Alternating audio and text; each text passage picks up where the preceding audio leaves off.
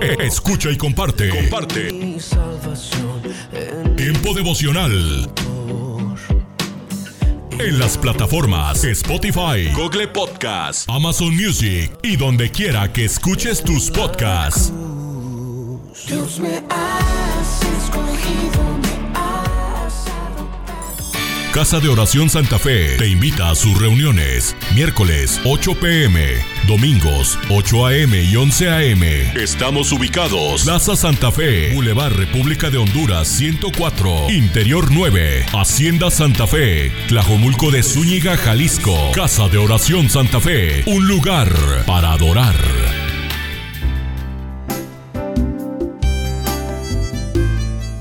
Alimento para el alma Lecturas diarias de inspiración producidas por Radio Transmundial.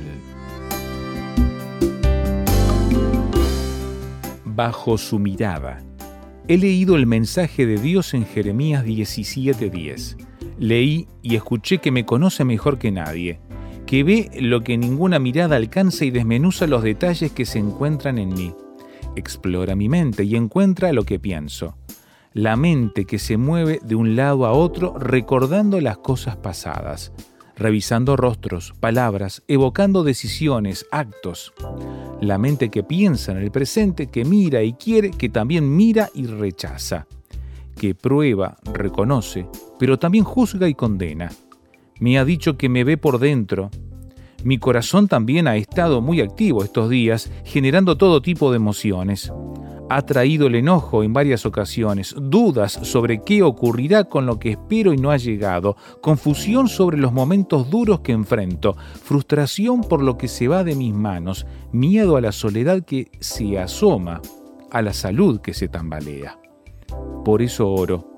Sé que usted prueba mi corazón como sonda rastreando el lugar más escondido Confieso que mi mente y corazón dialogaron al respecto y compartieron la misma preocupación al saber que recibiré de usted según mi conducta, según mis obras. Sin embargo, en la conversación recordaron que esas realidades eran cosas del momento, que habían sido renovados por la presencia de Cristo y que cuando usted me mira, lo hace a través de Él. Entonces descansé. Quiero vivir en el tipo de vida que ha preparado para mí Quiero estar bajo sus ojos, bajo su mirada y tener presente que me ama y que existo para honrarle. Quiero caminar bajo tu mirada. Meditación escrita por Dulce Pascual, República Dominicana.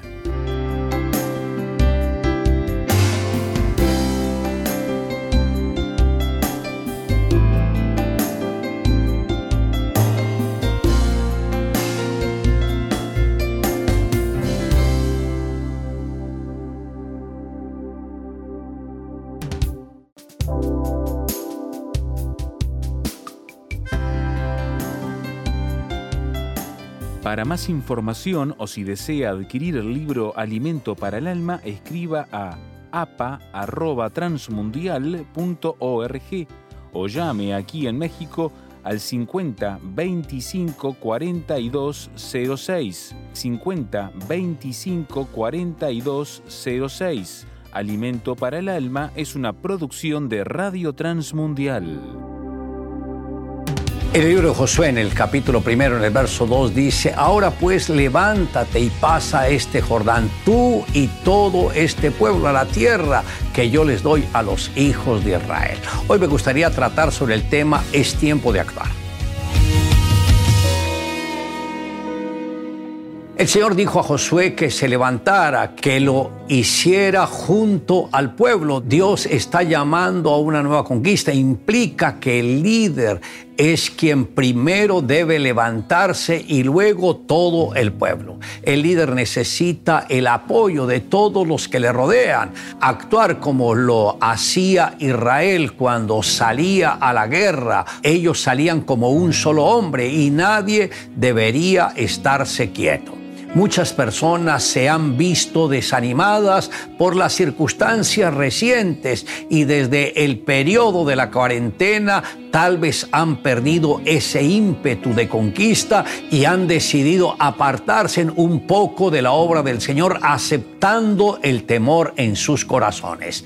Sin embargo, más que nunca se necesitan obreros fieles que lleven la palabra de verdad a todos los rincones de la tierra. Jesús dijo a sus discípulos, a la verdad la mies es mucha, mas los obreros pocos. Rogad pues al Señor de la mies que envíe obreros a su mies. Esto está en el libro de Mateo, capítulo 9, versos 37 y 38.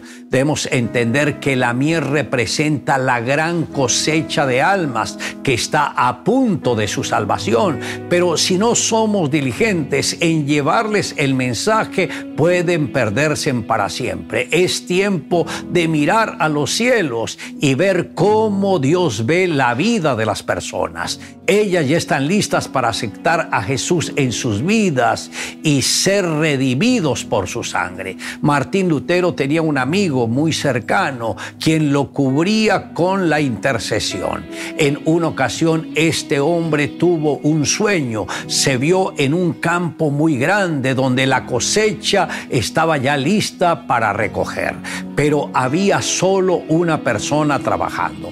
Entonces se angustió y se acercó a ver quién era y notó que era su gran amigo Martín Lutero. Ahí entendió que no podía quedarse solo con orar e interceder, sino que debía actuar e ir a la conquista. Y fue cuando dijo, Señor, yo quiero salir, yo quiero conquistar. Es el tiempo cuando los creyentes deben acercarse a la intercesión para poder llenarse de esa fuerza espiritual.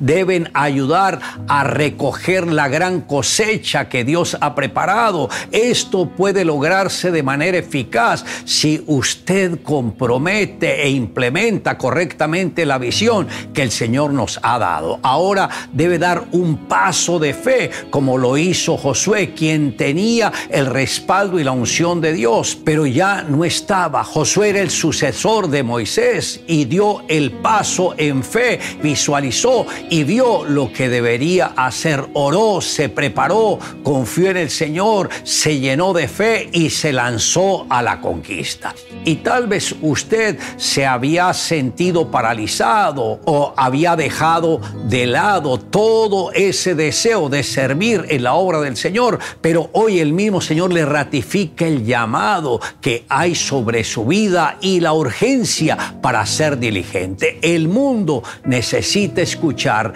el mensaje de salvación y yo creo que usted es uno de los que puede hacer esto. Tome en fe que el Señor está despertando su espíritu para ir a ganar a otros. Un día zarpó un barco alta mar. Iban 20 hombres, era un viaje de 50 días y entre ellos se encontraba un fiel cristiano de quien todos de la tripulación se burlaban, el marinerito. Una noche estalló el cuarto de máquinas y se hundió el barco sobreviviendo solo el fiel cristiano al naufragio. Él estaba sobre una pequeña isla desierta, estaba orando fervientemente a Dios que lo rescatara.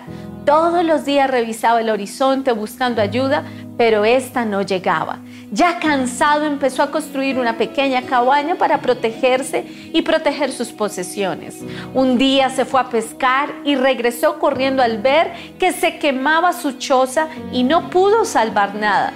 Después de perderlo todo, anduvo en la isla como sonámbulo, sin esperanza, estaba confundido, enojado con el Señor y llorando decía, ¿cómo pudiste hacerme esto? Se quedó dormido. En la mañana siguiente escuchó asombrado la sirena de un buque que se acercaba a la isla. Al llegar sus salvadores les preguntó, ¿cómo sabían que estaba aquí? Y respondieron, vimos las señales de humo que nos hiciste. Es fácil enojarse cuando las cosas van mal, pero no debemos perder la fe en Dios porque Dios está trabajando en nuestras vidas en medio de las pruebas. La próxima vez que tu pequeña choza se queme, no pierdas la fe. Puede ser simplemente una señal de humo que surge de la gracia de Dios. Le invito a que me acompañe en la siguiente oración. Amado Dios, gracias por extender su misericordia, gracias por correr el velo, gracias por enseñarnos que Todo lo que tú tenías que hacer ya lo hiciste, pero también gracias porque nos depositó ahora la responsabilidad a cada uno de nosotros. Señor, solo pedimos que tu unción, tu gracia y tu fuerza nos acompañe para que toda palabra que nosotros demos a las personas que no te conocen la reciban con todo el corazón, se vuelvan a ti y sean salvos. Mira que te lo pedimos en el nombre de Jesús. Amén. Declare juntamente conmigo lo que Jesús dijo. Llevad mi yugo sobre vosotros y aprended de mí que soy manso y humilde de corazón y hallaréis descanso para vuestras almas, porque mi yugo es fácil y ligera mi carga.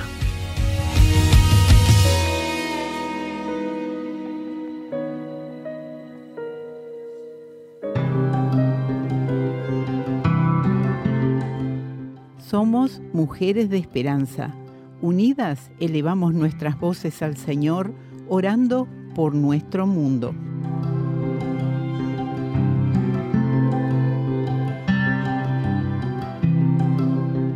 Como nuestro equipo espera lanzar programas de mujeres de esperanza en idioma uigur a partir de julio del 2023, permite que las mujeres uigures chinas escuchen las transmisiones y aprendan de Jesús. Te lo rogamos por amor a estas mujeres. Amén.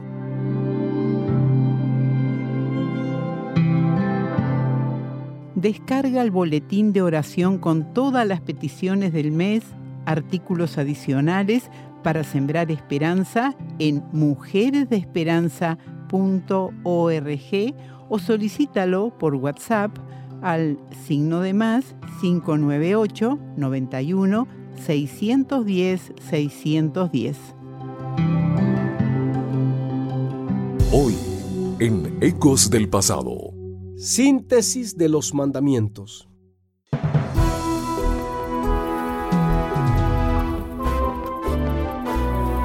Ecos del Pasado, con Emilio Mesa. Un segmento de la Biblia para ti en este día. Consejos del pasado que impactan el presente. Ama al Señor tu Dios con todo tu corazón. Ama a tu prójimo como a ti mismo. Mateo 22, 37 y 39.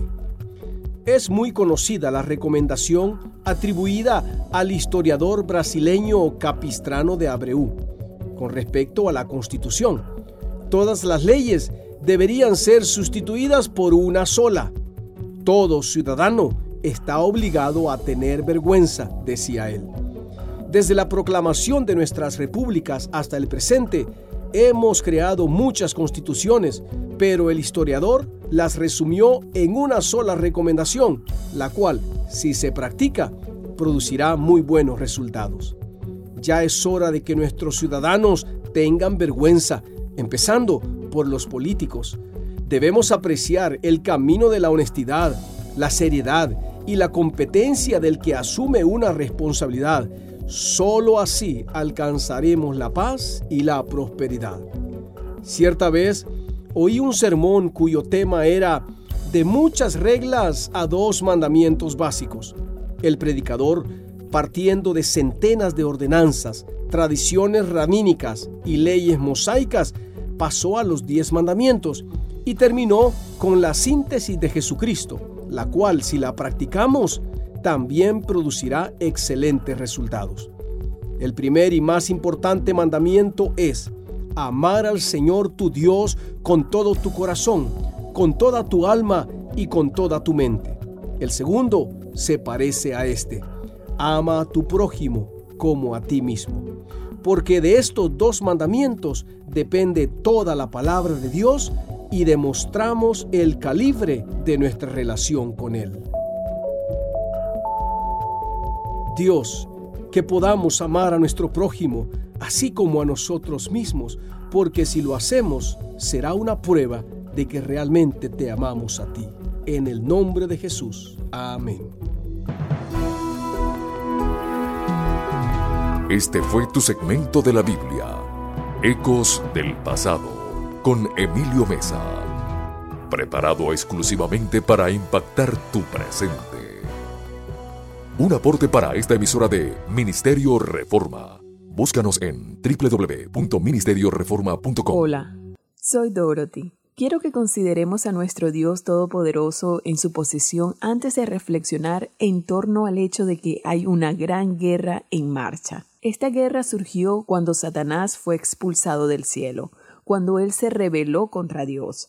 Al hacerlo, no solo arrastró a una tercera parte de los ángeles con él, los cuales ahora son demonios, sino que también quiere que tú y yo estemos sometidos a Él e impedirnos la oportunidad de llegar a Jesucristo mediante el sacrificio ofrecido por el Señor en esa cruz, cuando Él dijo, consumado es. Yo di mi sangre, morí por ti, por tanto hay una batalla en marcha. Pensemos por un momento en Dios.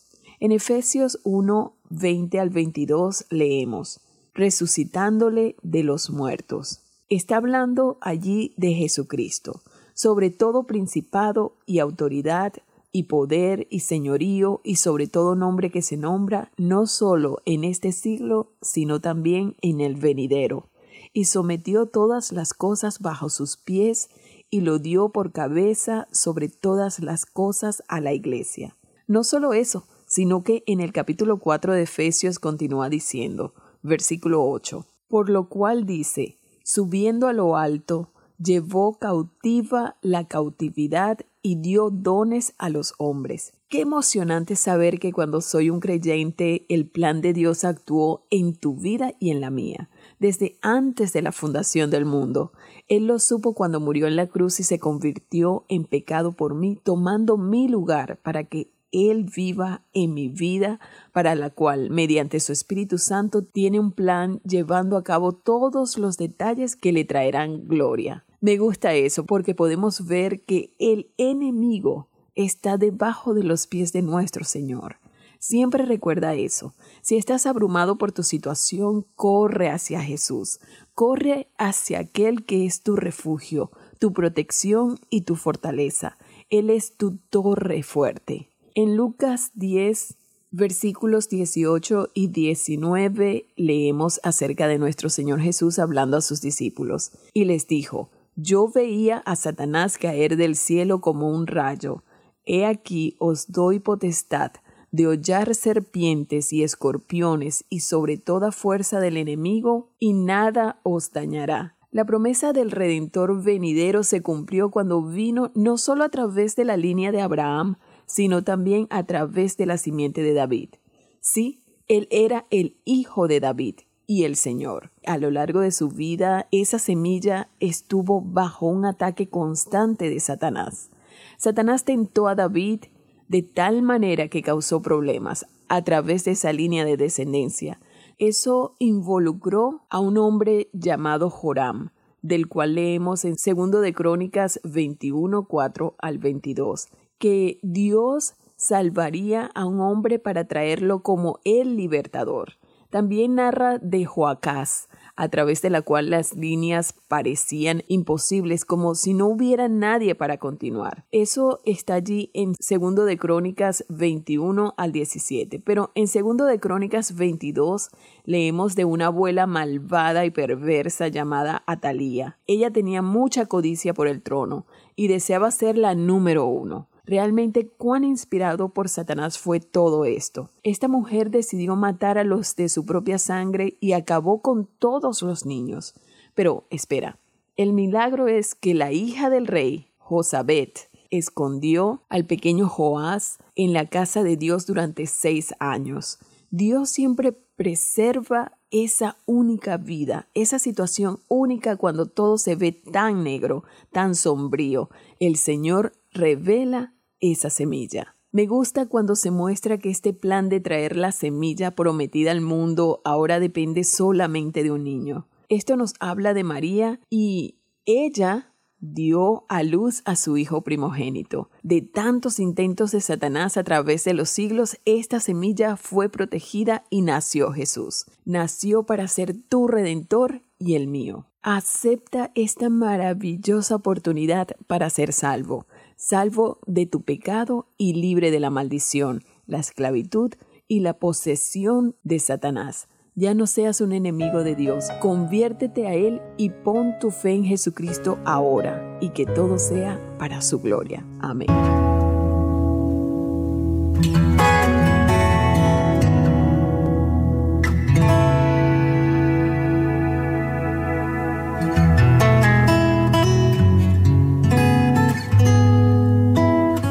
Ayer hablábamos de lo importante que es tener como estilo de vida el perdón. Así como Dios nos perdona, Él espera que también nosotros perdonemos a aquel que nos ofende. ¿Recordás la oración que Jesús enseñó a sus discípulos? Y perdona nuestros pecados como nosotros también perdonamos a nuestros deudores. Bueno, eh, hoy quiero seguir un poco con algo parecido, pero en torno a administrar bien el enojo. Dice Efesios capítulo 4, verso 26, pueden enojarse, pero no cometan por ello pecado. No permitan que su disgusto les dure hasta la puesta del sol. Aquí hay un principio. Te podés enojar, pero que no pase demasiado tiempo para que perdones al que te ofendió o para que soluciones lo que tenés que solucionar con otra persona. Y esto se puede bien aplicar a una relación de amistad, una relación de pareja, eh, con quien sea, ¿no? Hay otro pasaje que está en Santiago capítulo 1, verso 19, en donde dice, por esto, mis amados hermanos, todo hombre sea pronto para oír, tardo para hablar, tardo para airarse. Tardo para airarse. Se cuenta la historia de que un maestro le preguntó a sus alumnos, ¿por qué piensan que la gente se grita uno a otro cuando están enojados? Vamos, vos le tenés a la persona acá al lado, pero estás enojado o enojada y le hablas con un tono más eh, un mayor volumen. Entonces a esta pregunta muchos respondieron, ¿y por qué pierden la calma, maestro? Sí, dijo el maestro, pero ¿por qué gritar cuando la otra persona está cerca? Volvió a preguntar el maestro. ¿Acaso no es posible hablar en voz baja? ¿Por qué razón le tenés que gritar a una persona que tenés al lado. Por ejemplo, continuó el maestro, cuando dos personas están enamoradas entre sí, generalmente no se hablan en voz alta, mucho menos se gritan, sino que se hablan suavemente. ¿Por qué? Porque la distancia entre ellos es muy corta. Sus corazones están muy cerca el uno del otro. Basta con susurrarse y finalmente con solo mirarse. Ni susurros hace falta. Pero cuando dos personas están enojadas, sus corazones se alejan tanto el uno del otro que para cubrir esa distancia y poder escucharse necesariamente deben gritar. Mientras más enojados estén, más tendrán que elevar la voz para poder escucharse, continuó el maestro. Dios cuando nos manda a ser lentos para hablar y rápidos para perdonar, más aún cuando estamos enfadados, eh, por algo lo está haciendo. Por algo lo está haciendo.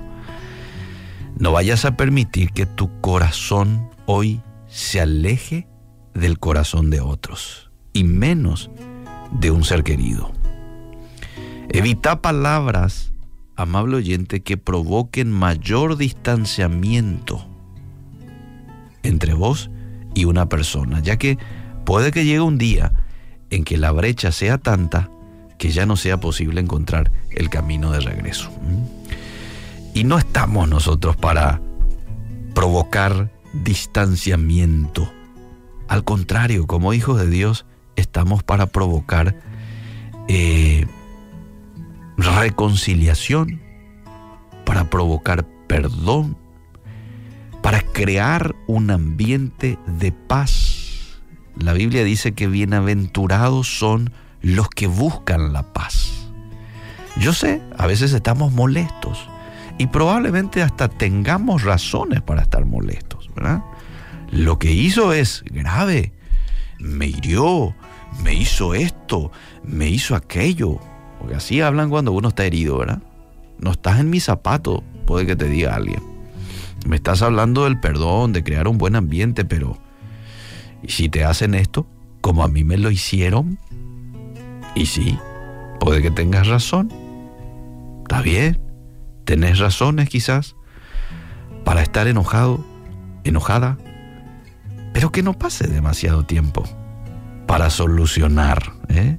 No vayas a darle rienda suelta a tu enojo y empezar a decir cosas que no tenés que decir, que después te vas a arrepentir o que cree demasiado brecha de separación entre vos y esa persona. Míralo con la perspectiva real, espiritual de la cosa. ¿Y cuánto perdón hemos recibido nosotros por parte de Dios? ¿Cuántas veces tuve yo personalmente que acercarme a Jesús y decirle, perdóname, perdóname por esto que dije, perdóname por esto que hice, perdóname por esto que pensé? Y Dios me perdona, pues entonces yo también debo de estar abierto a perdonar a aquel que me hirió. Que Dios nos ayude, que Dios nos dé un espíritu tranquilo de manera a poder administrar bien una situación de enojo. Probablemente hoy tengas que pasar por una situación como esa. Si no hoy, mañana. Porque nos relacionamos con personas y a veces las personas fallan. Así como otros fallan, nosotros también fallamos entonces tenemos que administrar bien una situación de, enojo. ¿Y quién mejor que el Espíritu Santo para ayudarnos, para darnos la capacidad? Gracias Señor te damos en esta mañana por tu palabra. Dejamos en tus manos nuestro día. Ayúdanos a poder administrar una situación de presión, una situación de ira, una situación de enojo de la mejor manera, como tú me pides que administre. Con paz, y con un espíritu de reconciliación. Que no hiera, que no pague con la misma moneda a otros, sino que dame la capacidad de poder en este sentido actuar como tú esperas que yo actúe. En el nombre de Jesús. Amén y amén.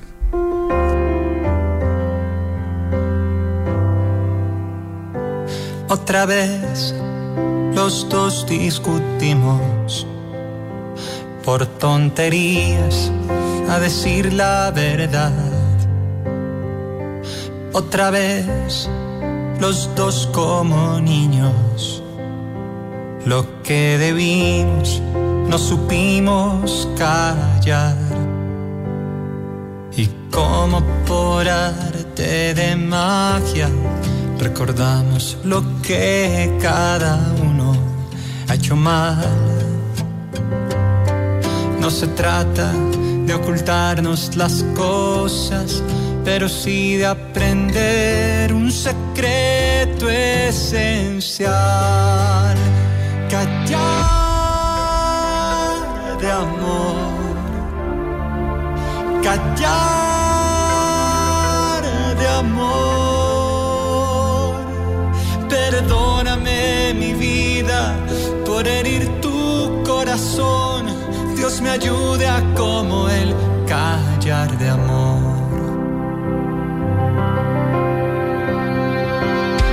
Otra vez los dos discutimos. Nadie ganó por tener la razón.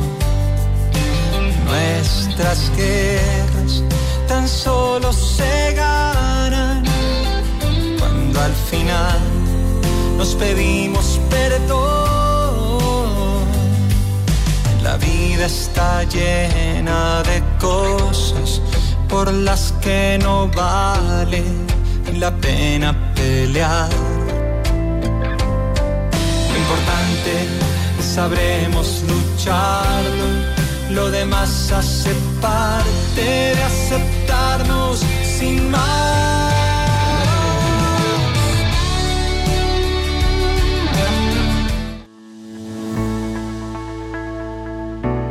Tome unos momentos para recibir ánimo y renovación con pautas para vivir. Lo que ama y lo que odia revela mucho de su carácter. ¿Por qué?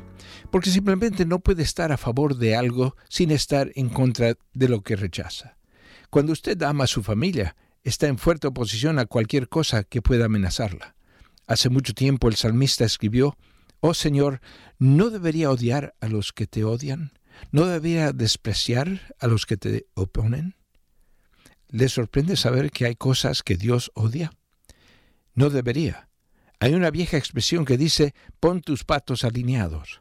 Significa que usted debe ser constante en lo que ama y en lo que odia. Así que la pregunta que nos confronta es, ¿qué odia Dios? Primero, Proverbios capítulo 8 y versículo 13 dice, Todos los que temen al Señor odiarán la maldad. Esto le pone inmediatamente en un pequeño círculo, porque la mayoría de la gente hoy es indiferente a las cosas malas. En el libro de Amos hay una declaración interesante que dice que Dios odia las fiestas religiosas. ¿Sorprendido? No, Dios no es un aguafiestas. Él fue quien instituyó las grandes fiestas del Antiguo Testamento, que incluían baile, bebida y celebración. A lo que estaba opuesto es que estas fiestas se conviertan en orgias y en libertinaje, poniéndole a Dios a un lado. En Malaquías capítulo 2 versículo 16 leemos, El Señor Dios de Israel, el Todopoderoso, dice, Cuiden, pues, de su propio espíritu y no sean infieles, pues yo aborrezco al que se divorcia de su esposa y se mancha cometiendo esa maldad. Si usted alinea sus sentimientos de odio y de amor con lo que Dios ama y lo que Él odia, se dará cuenta que las personas que estarán a su lado serán pocas, pero estará en compañía del mismo Dios, el Todopoderoso. Acaba de escuchar a Eduardo Palacio con Pautas para Vivir, un ministerio de Guidelines International. Permita que esta estación de radio sepa cómo el programa le ha ayudado. Acompáñenos en la próxima emisión de Pautas para Vivir. Gracias por su sintonía.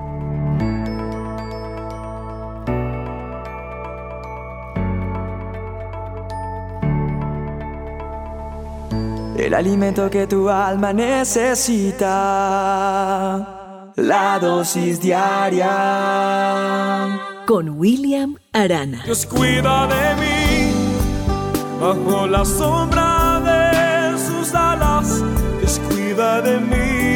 Hay una historia que cuenta cómo una persona maltrata, abusa y estafa de muchas formas a otro. Y este otro era un hombre que había confiado en Dios, que a pesar de haber tenido una historia y un pasado diferente, un día decide creerle a Dios. El que había engañado era Labán y ahora el engañado había sido Jacob. Es decir, Labán era tío de Jacob. Lo había robado, había abusado de él, lo había estafado, lo había engañado de muchas formas. Dice la historia en la Biblia, eso se encuentra en Génesis. Eh, dice que, que Jacob durante 20 años había sido maltratado de esa manera por parte de su tío. Sin embargo, Jacob llegó a esa tierra con la bendición de Dios.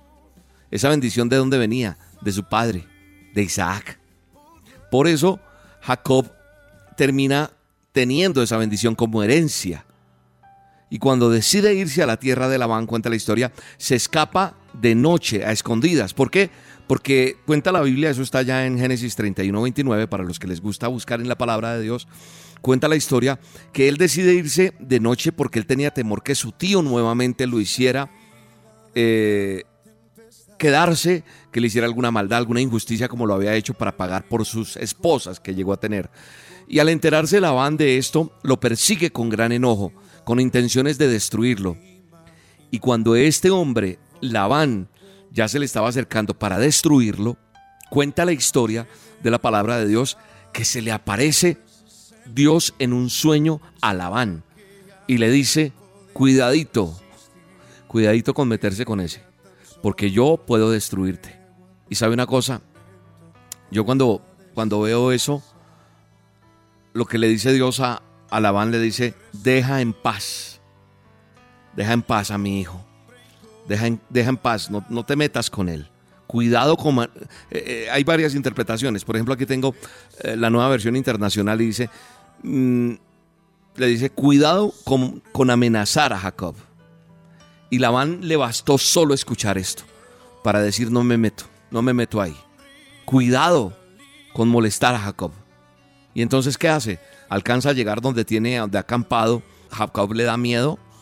Sin embargo, Labán le habla y le dice, no, mira, tranquilo, no vengo, no vengo a herirte, no vengo a hacerte daño, porque anoche tu Dios se me presentó y me dijo que te dejara en paz, que no me metiera contigo. Y yo respeto a tu Dios. Mira, cuando la gente sabe que en quién hemos creído nosotros, cuando la gente sabe el poder de Dios, entonces nos buscan para que oremos por sus necesidades. No se meten con nosotros porque saben quién es Dios. Yo conozco situaciones de personas y he experimentado a nivel personal, he experimentado a título propio situaciones en las cuales he estado en unas encerronas como llamamos y he visto cómo Dios mete su mano poderosa y me guarda en el hueco de su mano.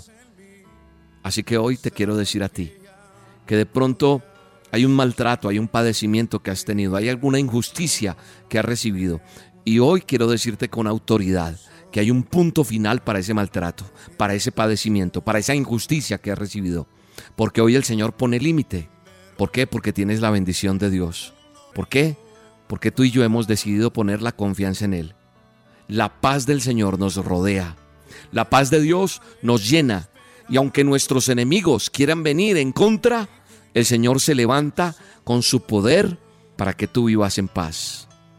Y ten mucho en cuenta esto que va a suceder, porque lo vas a escribir, porque lo vas a recordar, porque lo vas a enmarcar. El Señor se levanta con todo su poder para que tú vivas en paz, porque te va a ayudar, te va a llevar de la mano cada paso y va a poner su mano en todos tus asuntos. Sí, en eso que estás esperando. Él mete su mano poderosa, porque tú has puesto tu confianza en mí, dice el Señor. Hoy se atraviesa el Espíritu de Dios sobre esa circunstancia, sobre ese problema, sobre esa necesidad. Y hay un punto final para esto. Yo lo creo en el nombre de Cristo Jesús, dilo. Y se abren puertas maravillosas. Hoy es un día nuevo. Hoy es un día donde verás la gloria de Dios en el nombre de Jesús. Miro hacia las montañas, me ayuda de ellas no vendrá.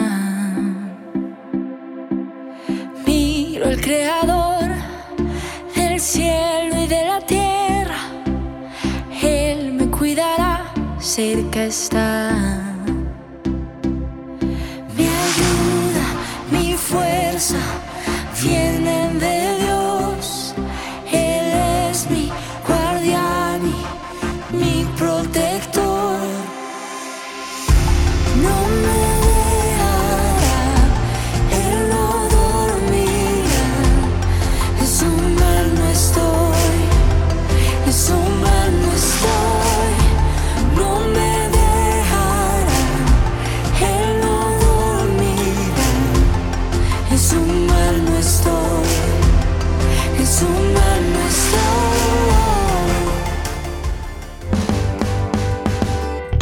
De escuchar La Dosis Diaria con William Arana, una producción de Roca Estéreo.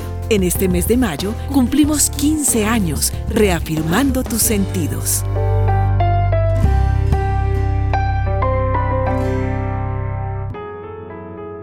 Estás escuchando Tiempo devocional, un tiempo de intimidad con Dios.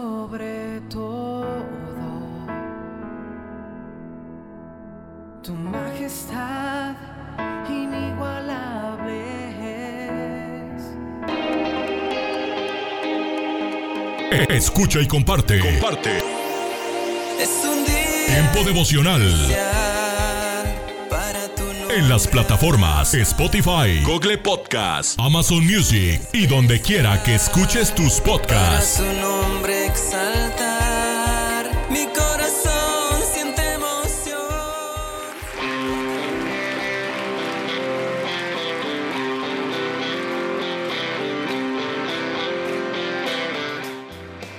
En Iglesia Puerta Abierta tendrás un nuevo comienzo. Ven con toda tu familia, todos los domingos a partir de las 5 de la tarde. Iglesia Puerta Abierta, nuevos comienzos. Privada Loma Vallarta número 39, Colonia Loma del Paraíso, tercera sección en Guadalajara. Para más información búscanos en Instagram o en Facebook como Puerta Abierta NC. En Puerta Abierta NC somos una iglesia que crece.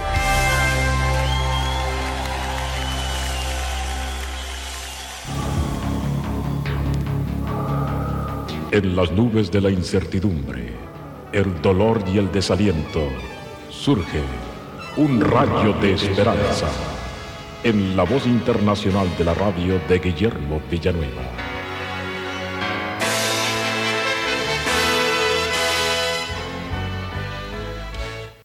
Un hombre muy perverso había aceptado a Cristo en su corazón y su vida había cambiado radicalmente.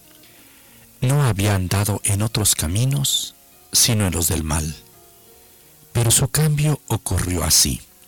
Se casó con una mujer cristiana y piadosa y ella le llevó a la iglesia evangélica en donde escuchó la palabra de Dios y conoció al Señor Jesucristo en una experiencia personal. El cambio fue instantáneo. Llegó a ser un hombre nuevo y diferente. Amaba asistir a la casa de Dios y leer la Biblia juntos con su esposa. Tanto en su casa como en su oficina, él leía constantemente la Biblia, como si se tratara de reponer los años que había malgastado en el pecado. Pero, inesperadamente un día, sufrió un infarto cardíaco y murió instantáneamente. El pastor de la iglesia que condujo el funeral dio gracias a Dios por la conversión a Cristo de este hombre, al igual que cientos de asistentes. Cuando el pastor se detuvo para mirar al ataúd, notó con sorpresa que el difunto tenía en su mano derecha la Biblia y que la oprimía sobre su corazón. Con asombro volvió su rostro hacia la esposa y le dijo, qué cosa tan extraña, que él sostenga con su mano la Biblia. ¿Por qué hizo usted esto? Ella contestó, él amó mucho su Biblia, le llamó la Biblia en la iglesia y juntos en el hogar. Él la leía en su trabajo, por lo que me pareció apropiado que tuviera la Biblia en su mano como último testimonio del poder salvador de la palabra de Dios.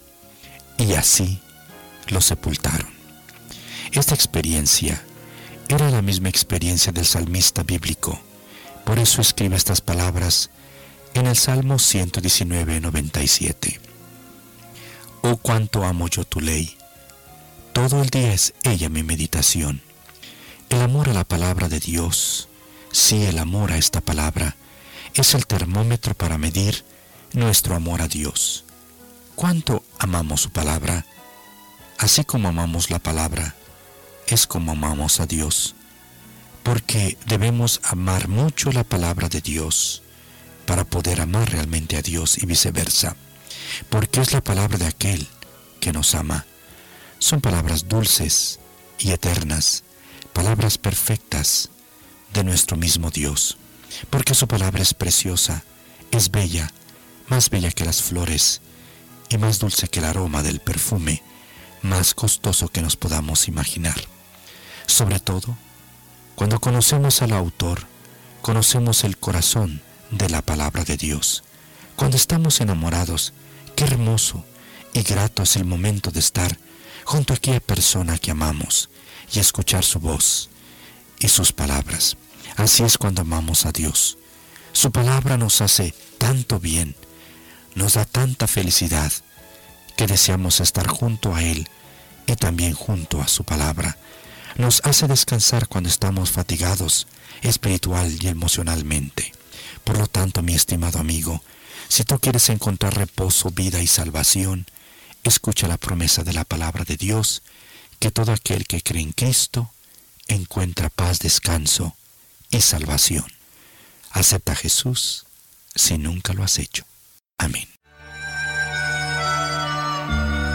Esperamos que esta audición, un rayo de esperanza, haya penetrado en su corazón. Si en algo podemos servirle, por favor dirija su correspondencia a Guillermo Villanueva, apartado 77-335, México, Distrito Federal, 11200. Le invitamos para que nos sintonice a esta misma hora y por esta misma estación. Muchas gracias por la amabilidad de su atención. Hola lectores de la Biblia, bienvenidos a la sinopsis de la Biblia.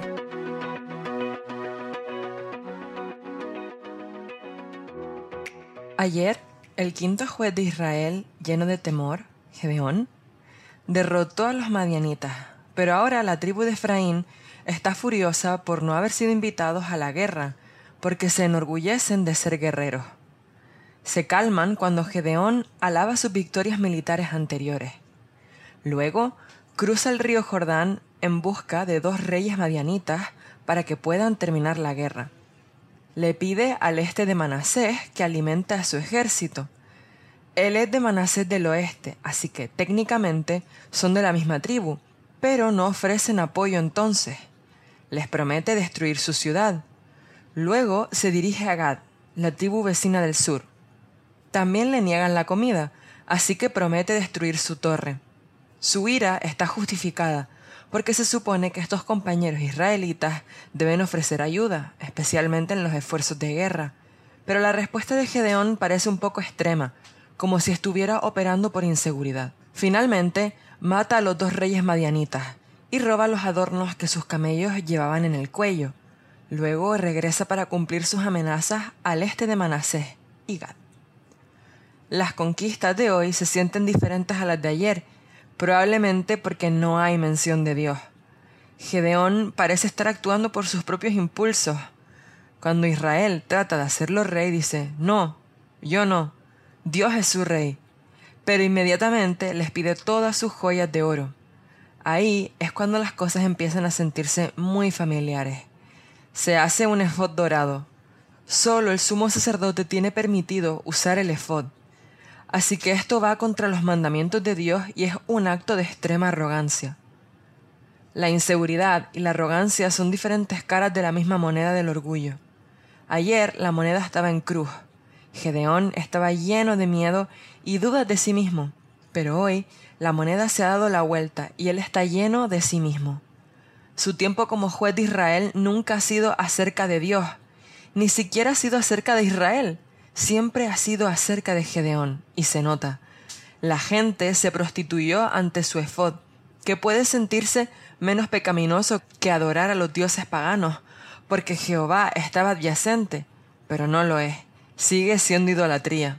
Tiene muchas esposas, concubinas e hijos, y nombra a un hijo Abimelech, que significa mi padre es rey. Todo su discurso, que dice que Dios es rey, es solo de dientes para afuera, quiere ser rey y parecen verlo como rey, pero nunca es ordenado por Dios. Abimelech es divisivo e intrigante, tratando de asumir el papel de su padre a pesar que otros hijos están en fila antes que él.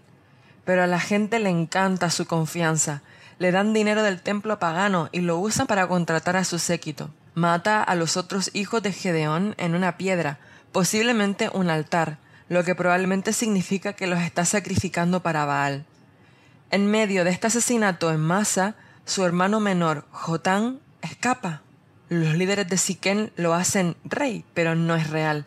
Jotán va a la cima del monte Gerizim y le dice una parábola para ilustrar que Abimelech no es un rey digno y será destructivo. Básicamente, es una maldición profética, declarada desde el monte de la bendición. Después de advertirles, huye. No escuchan, pero Jotán deja las consecuencias a Dios.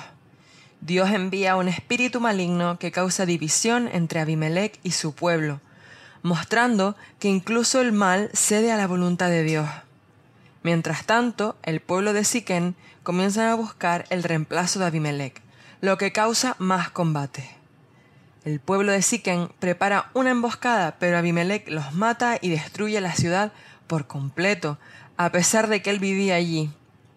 Algunos huyen a una fortaleza militar, pero él la quema. Jotán profetizó esto mismo. Ahora Abimelech necesita un nuevo lugar para vivir, así que va a conquistar Tebes, pero una mujer lanza una piedra hiriéndolo mortalmente. Hace que un hombre termine el trabajo en un intento fallido para preservar su legado. Su manipulación nunca cesó.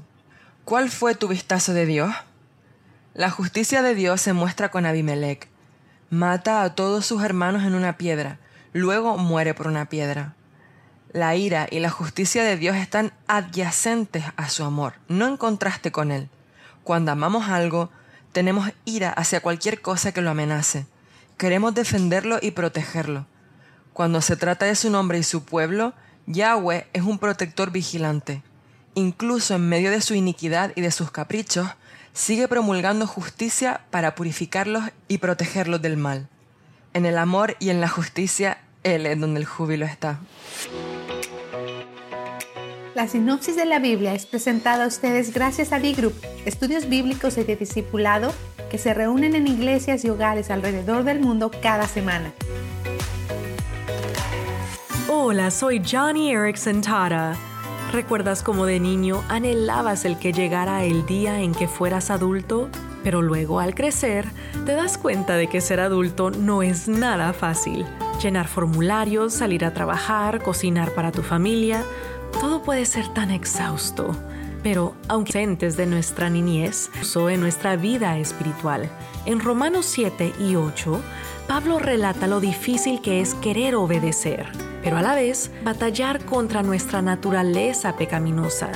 Sin embargo, dice, no están obligados a hacer lo que su naturaleza pecaminosa los incita a por el Espíritu de Dios. Oh amigo, amiga, ahí está la clave.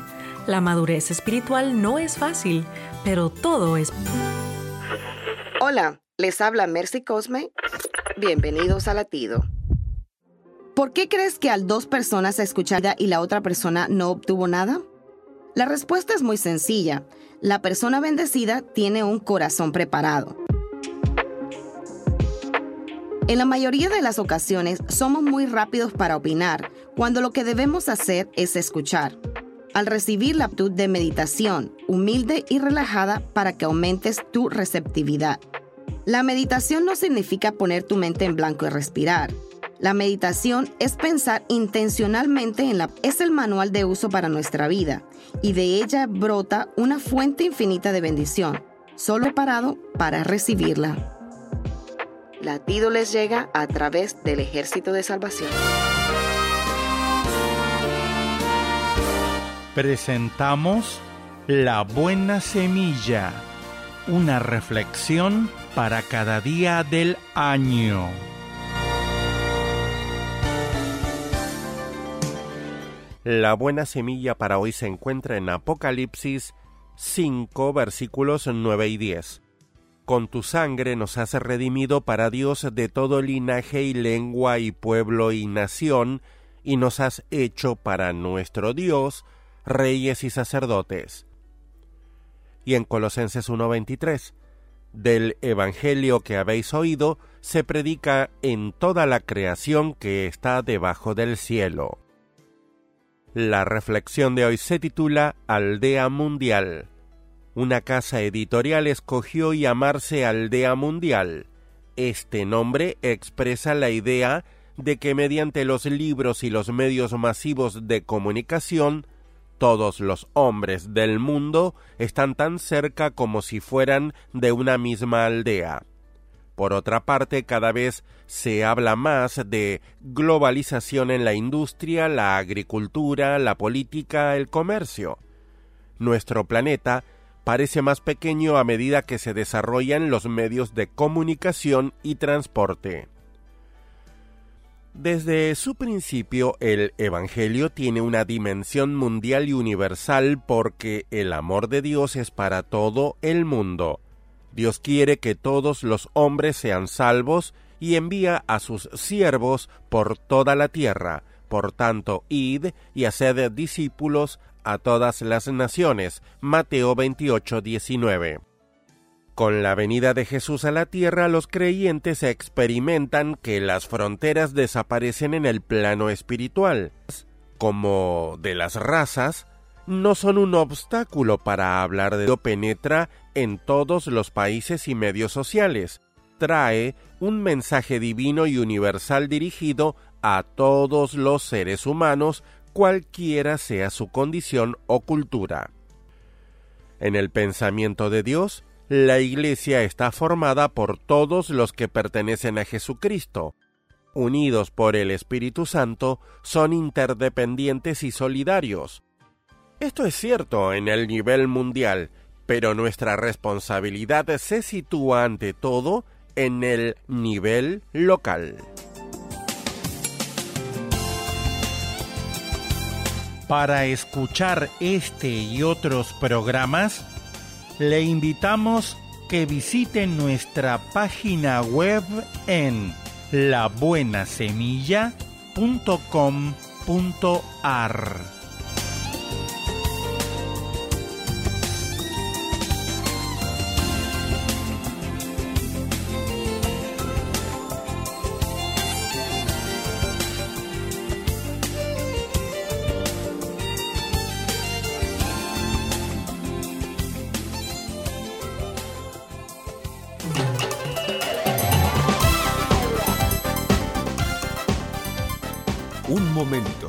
Alberto Motesi. Una respuesta práctica a tus interrogantes sobre tu vida y los problemas del mundo moderno.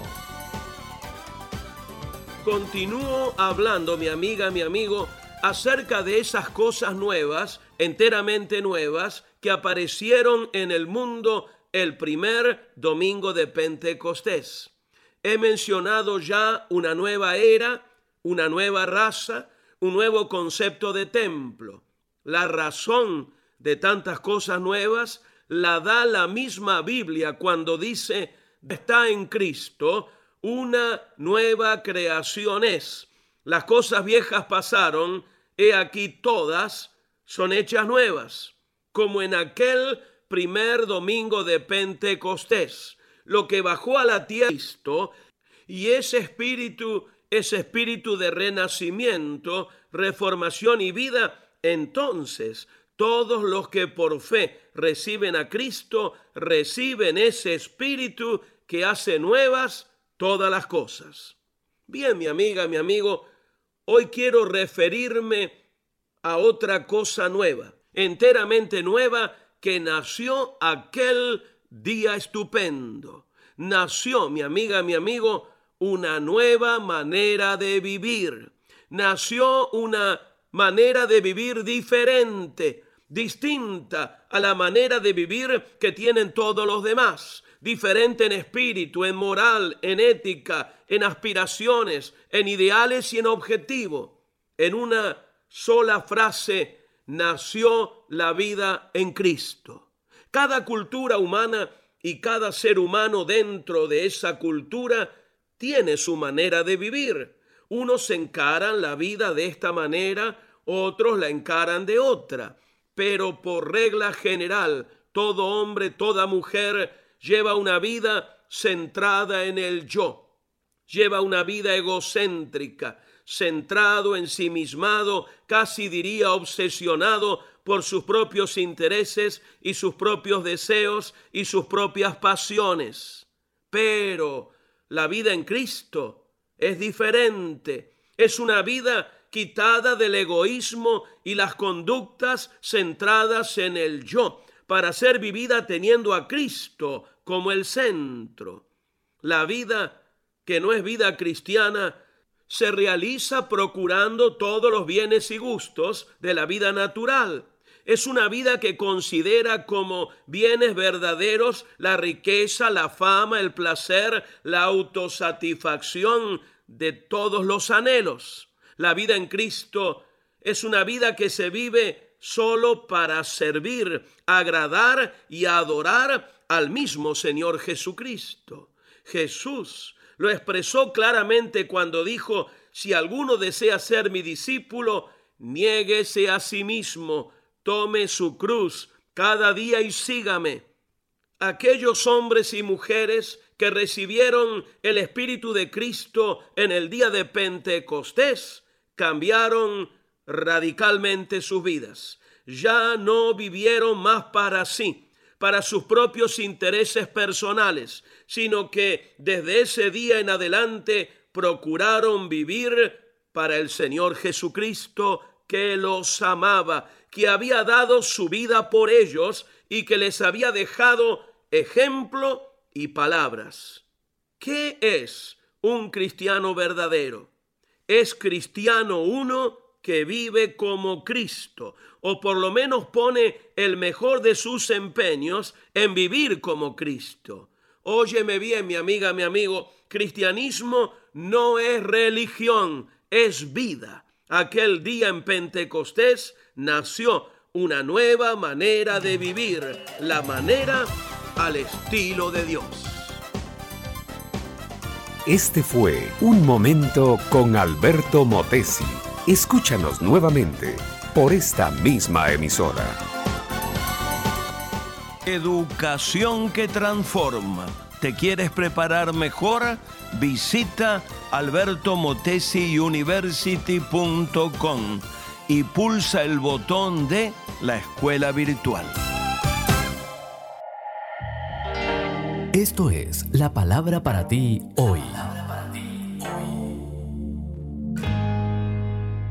Y la palabra para ti hoy es fracasar para ganar, escrita por Bob Gass. En Juan 21.5 leemos, Muchachos, ¿no tienen pescado? En ocasiones Dios usa el fracaso para llamar nuestra atención y acercarnos más a Él. En Juan 21, los discípulos salieron a pescar, pero aquella noche no pescaron nada. Cuando comenzaba a amanecer, Jesús se apareció en la orilla, pero los discípulos no sabían que era Él. Jesús les preguntó, Muchachos, ¿no tienen pescado? Ellos le contestaron, No. Jesús les dijo, Echen la red a la derecha de la barca y pescarán. Así lo hicieron y después no podían sacar la red por los muchos pescados que tenía. Entonces el discípulo a quien Jesús quería mucho le dijo a Pedro, es el Señor. Fíjate en esos tres detalles. Uno, Jesús puede hacer lo que tú no puedes hacer. Mientras creas que puedes manejar las cosas por tu cuenta, Él dejará que lo intentes. Si lo que funcionó en el pasado sigue funcionando, no vas a acudir a Dios por ayuda. Solo cuando te quedas sin respuestas es que descubres que no será por la fuerza ni por ningún poder, sino por mi espíritu, dice el Señor Todopoderoso, como lo lees en Zacarías 4, 6. 2. Dios puede hacer más que tú. Él le dijo a los discípulos, echen la red a la derecha de la barca y pescarán. Y no tenía sentido, pero al obedecerlo, alcanzaron un nivel de bendición y abundancia que nunca habían soñado y trajeron contigo. Después de desayunar con los discípulos, Jesús le dijo a Pedro, apacienta mis ovejas. Ahora bien, los pescadores no cuidan ovejas, es el trabajo de los pastores. Entonces, ¿qué ocurrió? Que Jesús le estaba presentando a Pedro su verdadero llamado y él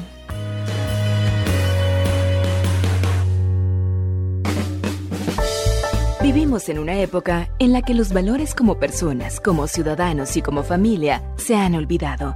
Como hijos, hermanos y padres, todos podemos dar motivación a fin de hacer de la nuestra una mejor sociedad. Motivación con Dairo Rubio Gamboa. ¿Cuántas veces nuestra madre se hizo la distraída ante las travesuras infantiles que hicimos? Las actitudes que caracterizan a nuestros padres son las que nos ayudan a ir forjando el amor y la comprensión por nuestros propios hijos a medida que van pasando los días. Contrario a esto, no deja de sorprendernos aquellas historias como la de aquel día que la madre tuvo que trabajar hasta tarde mientras su pequeño hijo se había quedado solito en casa. Al escuchar la llave en la puerta, el niñito se apresuró a recibirla con esta noticia. Mamá, mamita, qué bueno que estás aquí. Te tengo una sorpresa, pinté tus sábanas blancas con tu pintalabios. La cansada mujer no reparó en el alborozo de su hijo, sino que se abalanzó sobre él, lo castigó con todo lo que fue encontrando y cuando pudo reaccionar a su ira, fue cuando el pequeño no se recuperó de su inconsciencia. Arrepentida lo movía, lo llamaba y llorando le decía que la perdonara. Abre tus ojos. Pero ya era demasiado tarde. El corazoncito había dejado de latir. Cuando la entristecida madre fue a su cuarto, vio que en las sábanas decía, Mami, te amo. Cuando una mujer decide tener a su hijo en su vientre, por encima de las adversidades, está indicando que será una buena madre. Son muy excepcionales los casos de madres desnaturalizadas o irresponsables. Por el contrario, la madre es un ser maravilloso y especial que ama a su hijo por encima de cualquier falla o defecto. Ella siempre nos verá como sus hijitos. ¿Aún tienes a tu madre contigo? Entonces detente y obsérvala. Abrázala y hazle sentir que tú estás allí para ella, que le importas, que muchas mujeres hicieron el bien, mas tú sobrepasas a todas. Rey Lemuel. Motivación con Dairo Rubio Gamboa. Escríbenos a contacto arroba motivación a la familia punto org. En apoyo a la familia de América Latina. Tiempo devocional, un tiempo de intimidad con Dios.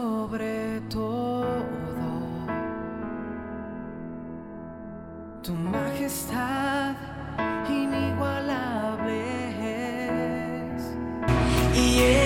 esto quiere hacer temblar mi fe. Escucha y comparte. Comparte.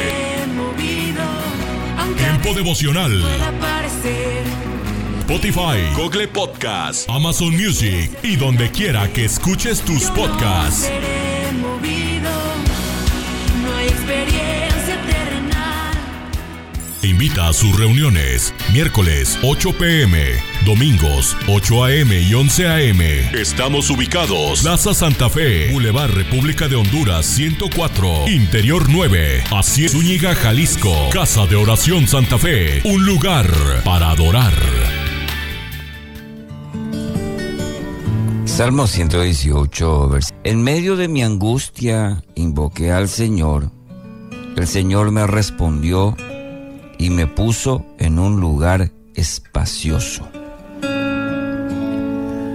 No tenemos detalles acerca de la razón por la que el salmista se encontraba en una situación de angustia, aunque el contexto de, este pasaje pareciera indicar que se trataba de un conflicto con otros. No es necesario que el texto nos provea los pormenores porque la experiencia de angustia es algo común a todo ser humano. Puede que se deba a una decisión que no se pueda postergar, una confrontación necesaria, eh, la pérdida de un ser querido, eh, la traición de alguien eh, que hasta ese momento era considerada considerado un fiel amigo. La sensación que produce, sin embargo, es siempre la misma. El término que escoge el salmista proviene de la misma raíz que se utiliza para describir algo que restringe o limita. Una casa, por ejemplo, puede volverse demasiado pequeña para quienes la habitan. El profeta Isaías usa la palabra para hablar de una manta demasiado estrecha para envolver a quien se cubre con ella. La palabra también se puede referir al proceso de atar o envolver, tal como lo, lo describe en Job o también en Oseas. Las imágenes ayudan a comprender los efectos que produce la angustia sobre nuestro espíritu. Cuando se instala la angustia en nuestro corazón, eh, tendemos a sentirnos acorralados, medio que atrapados, sin opciones en la vida y amenazados por circunstancias que salen de nuestro control. Y esa parálisis nos envuelve e impide que podamos pensar con claridad o evaluar opciones para salir de ese apuro. Ahora, ¿cómo resolvió el salmista esta sensación que probablemente vos y yo nos, sentimos identificados? Eh, cuando la angustia golpea la puerta de nuestro corazón, cuando la angustia es parte de nuestro, de nuestro día, de nuestro, nuestro proceso. Y observa que el salmista no le pidió a Dios que le quitara el miedo, más bien convirtió la angustia eh, en un factor que lo impulsara a llamar al Señor, a solicitar socorro. En medio de mi angustia, ¿qué dice? Invoqué al Señor. Solicitó ese socorro, clamó, llamó al Señor y Dios le respondió. Pero interesante, no lo hizo quitando las circunstancias que le producían la angustia. Más bien, obró una transformación en el corazón del salmista. Esto es clave. Eh, porque sí, oramos que Dios cambie la situación, pero Dios de, eh, muchas veces lo que quiere hacer es eh, esa transformación en nuestro corazón. Esa transformación que hizo en el corazón del salmista, en la vida del salmista, y lo ubicó en un lugar que poseía características exactamente contrarias a la angustia que lo había atormentado. Ahora, dice el, salmista, se encontraba en un lugar espacioso. Y usa la imagen eh, con esta palabra y se refiere a un lugar amplio, a un lugar abierto, libre. Eh, podría ser una pradera o un valle el profeta Isaías también tiene en mente este concepto cuando exhorta, ensancha el lugar de tu tienda, extiende las cortinas de tus moradas, no escatimes, alarga tus cuerdas y refuerza tus estacas, dice en el capítulo 54. El mismo concepto, lugar espacioso, ancho, profundo. El salmista nos ayuda con esto a entender que Dios puede obrar eh, una transformación en tiempos de angustia. ¿Cómo? Y produce en nuestro interior una sensación de, libertad, eh, de soltura, que es totalmente opuesto a las circunstancias que, que vivimos cuando somos presa de la angustia. porque Y sí, la angustia nos, nos embreta, diría yo, pero cuando le pedimos al Señor, Él dice, el salmista nos lleva por lugares espaciosos.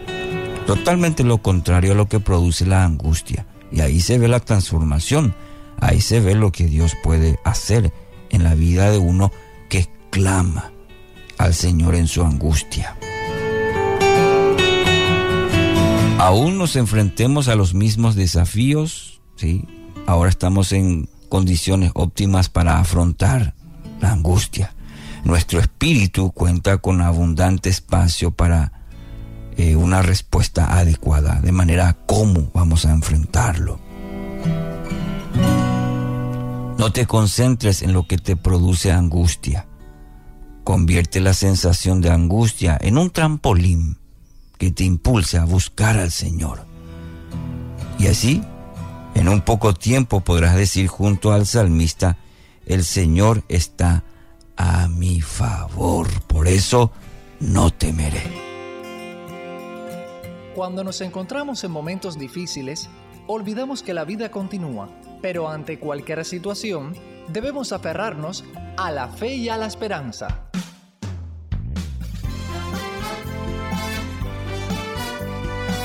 Meditaciones y comentarios con el pastor Alberto González en Mensajes, de, fe y, esperanza. Un saludo cordial desde La Habana, Cuba. Si nos enfocamos en las expresiones bíblicas, las casadas estén sujetas a sus propios maridos como al Señor. El marido es cabeza de la mujer y las casadas estén sujetas a sus maridos en todo, sin relacionarlas profundamente con los versículos posteriores, puede muy bien ser tergiversada la enseñanza paulina y perder su verdadero significado. Dejemos a un lado por el momento el asunto del sometimiento de la mujer a su esposo y enfoquémonos en la responsabilidad que Dios pone en ellos. Maridos, amad a sus mujeres así como Cristo amó a su iglesia y se entregó a sí mismo por ella. Así también los maridos deben amar a sus mujeres como a sus mismos cuerpos. El que ama a su mujer, a sí mismo se ama. ¿Tienes una idea de lo que significa su iglesia para Cristo? Entonces hay una responsabilidad infinitamente mayor sobre el hombre que sobre la mujer. A ellos se les exige que amen a sus esposas así como Cristo amó a la iglesia y se entregó a sí mismo por ella. Los que acusan a Pablo de ser un machista sometido al pensamiento y las costumbres de su época ignoran cómo su enseñanza, lejos de restarle valor o importancia a la mujer, la eleva y enaltece. La hace objeto de un amor sacrificial y único, como el de Cristo por su iglesia, dispuesto a todo con tal de exaltarla y ofrecerle el mejor futuro y bienestar. La base de la relación entre el esposo y la esposa, según la Biblia, no es el dominio opresivo, sino el amor varonil que la convierte en la relación más valiosa, hasta el punto de entregarle su propia vida. Someterse a un amor de ese tipo es lo mismo que someterse al amor de Cristo. ¿Alguien alguna vez se siente oprimido y aplastado por Cristo? Al contrario, al conocerle nos sentimos amados y valorados como nunca antes jamás lo fuimos. Ese es el ideal bíblico que Pablo proclama y por ello enseña que la mujer se someta al marido bajo la condición de que él la ame como Cristo a su iglesia. Si la institución del matrimonio está en crisis, se debe a que históricamente la mayoría de los maridos y sus esposas no han entendido hasta dónde debe llegar el amor de ambos, ni el compromiso que adquieren ante Dios. La enseñanza del sometimiento de la esposa al marido ha sido tergiversada por siglos. Los hombres convirtieron a sus mujeres en posesiones, sirvientas y objetos sexuales. Es penoso. Continuaremos insistiendo en esta enseñanza en el programa de mañana. Acabas de escuchar una emisión más de Mensajes de Fe y Esperanza. Puedes escribirnos por correo postal a la siguiente dirección: Pio Box 8700, Cari, NC 27512, Estados Unidos. También puedes enviar un correo electrónico a feyesperanza@transmundial.org. Gracias por la sintonía y la esperamos en el próximo programa de Mensajes, de, fe y esperanza.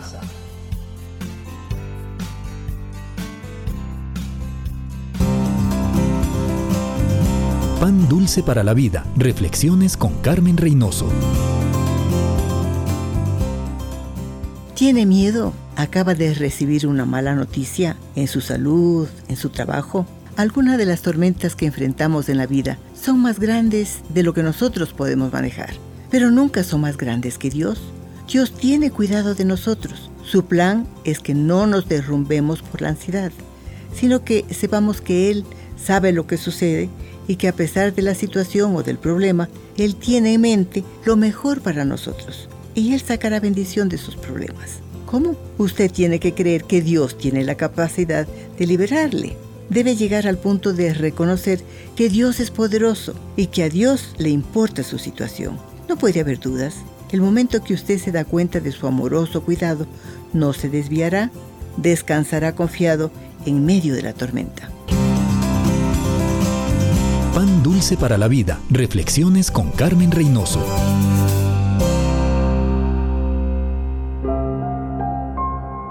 ¿Cómo has experimentado la sombra vivificante del cuidado de Dios? ¿Cómo te da coraje recordar que te protege siempre? El pensamiento de hoy está escrito por Mónica LaRose. Mónica escribe. David Stephens Brother, maestra jubilada, se propuso convencer a tantas personas como sea posible de plantar árboles. La razón, el calor. Las temperaturas extremas son la mayor causa climática de muerte en los Estados Unidos. Browder dice, empiezo con los árboles. El toldo que brinda los árboles es una manera importante de proteger a las comunidades. Es una cuestión de vida o muerte, no sólo de embellecer el entorno. Es probable que el autor del Salmo 121 supiera bien que la sombra no es sólo refrescante, sino potencialmente protectora de la vida. En Medio Oriente, el riesgo de los golpes de calor es constante. Esta realidad profundiza más la descripción de Dios como nuestro lugar protegido bajo cuyo cuidado el sol no nos fatigará de día ni la luna de noche. Este versículo no significa que los creyentes en Cristo sean inmunes al dolor o a las pérdidas de la vida, o que el calor no sea peligroso. En realidad, el Señor nos dice, en el mundo tendréis aflicción, pero sin duda esta metáfora de Dios como nuestra sombra nos asegura de manera vívida que, sin importar lo que enfrentemos, nuestra vida está bajo su atento cuidado. Nada puede separarnos de su amor. Oremos. Dios, gracias por ser mi refugio seguro y mi sombra protectora. En el nombre de Jesús. Amén. El pensamiento de hoy fue traído a ustedes de parte de Ministerios Nuestro Pan Diario. Un minuto con Dios, con el doctor Rolando Aguirre. ¿Alguna vez has sentido ansiedad por algo en tu vida? La ansiedad es algo con lo cual todas las personas hemos lidiado en algún momento. Hay niveles de ansiedad que son normales en el ser humano. Sin embargo, cuando estos no se manejan bien, pueden repercutir en un desorden físico, psicológico, mental y hasta espiritual. Los desórdenes mentales causados por la ansiedad afectan a más de 60 millones de personas adultas mayores de 18 años en los Estados Unidos los números se están incrementando cada vez más en los niños y en los jóvenes. Por ejemplo, se calcula que más del 35% de la población en este país está enfrentando problemas severos de ansiedad.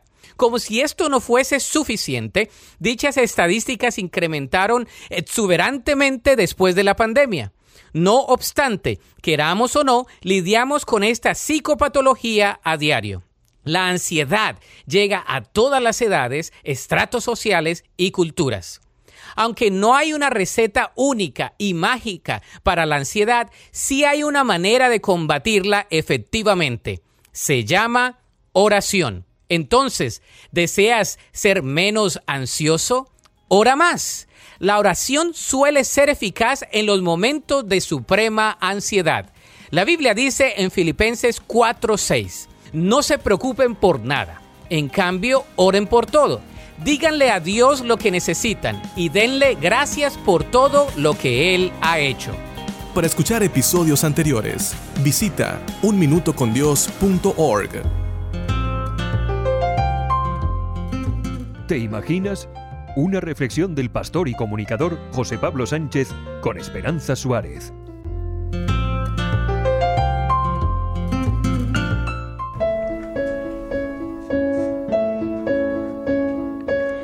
Kathy Lee nació en una familia culturalmente creyente. Su padre era de tradición judía y su madre cristiana. En su hogar siempre se respetó a Dios y hubo una actitud abierta y tolerante hacia la fe. Cuando Katy tenía 12 años fue a ver la película Los Inquietos a un pequeño cine de su ciudad. Allí en el cine, mientras el pastor Billy Graham predicaba, Dios habló al corazón de Katy. Aunque no fue audible, recuerda Katy, sentí profundamente que Dios me decía, Katy, te amo. Si confías en mí, haré algo hermoso en tu vida. Aquel día Katy decidió seguir a Jesucristo y le pidió que entrara en su corazón, justo en un cine, en el lugar con el que Katy soñaba que algún día llegaría a brillar como estrella. A partir de ese momento, Dios estuvo con Katy en cada paso de su vida, en cada decisión, el Espíritu Santo la guió. Ve por ese camino, ve por el otro, o no, Katy, no tomes esa decisión. No, no, eso no glorificará al Señor. Ese diálogo constante con Dios la llevó hasta Hollywood, donde pronto comenzó a despuntar como artista, cantante y presentadora de televisión. Ante la pregunta ¿Cómo puedes decir que eres cristiana y estar en Hollywood? Katy respondía ¿Cómo podría estar en Hollywood y no ser cristiana? ¿Cómo podría soportar el trabajo y el rechazo sin la seguridad de la fidelidad de Dios? Cometí errores, afirma Katy. Rompí el corazón de Dios en alguna ocasión, pero la historia de mi vida no es la historia de mi fidelidad a Dios, sino de su fidelidad hacia mí. Durante la década de 1990, Katy enfrentó una ola de duros ataques. La acusaron de explotar mano de obra barata en fábricas de ropa de países pobres. También cuando grabaron a su marido con otra mujer. Me acusaron de cosas terribles, recuerda Katy. Mi esposo y yo dejamos de ver televisión y de leer los periódicos. Nos enfocamos en la palabra de Dios. Elegimos leer lo que Dios decía sobre nosotros, no lo que el mundo decía.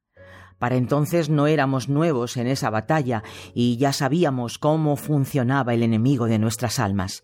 Aquella época se convirtió en nuestro momento de Hebreos 12, versículo 2, fijando los ojos en Jesús, quien sufrió la vergüenza de la cruz en nuestro lugar. El esposo de Katy falleció un domingo por la mañana cuando se estaban preparando para ir a la iglesia. Una semana después, Katy volvió al plató de su programa matinal de televisión y mirando a cámara con valentía, afirmó que su esposo había muerto en completa paz y con la certeza de que cada uno de sus pecados habían sido perdonados y que algún día los dos estarían juntos de nuevo en el cielo. El diablo quiere que dejemos de dar esperanza a los desesperados, afirma Katy. No podemos caer en eso. Por mucho que deseemos un mundo diferente, por ahora tenemos que quedarnos en este. Depende de nosotros hacer un impacto para Cristo hasta que Él venga o hasta que Él nos lleve.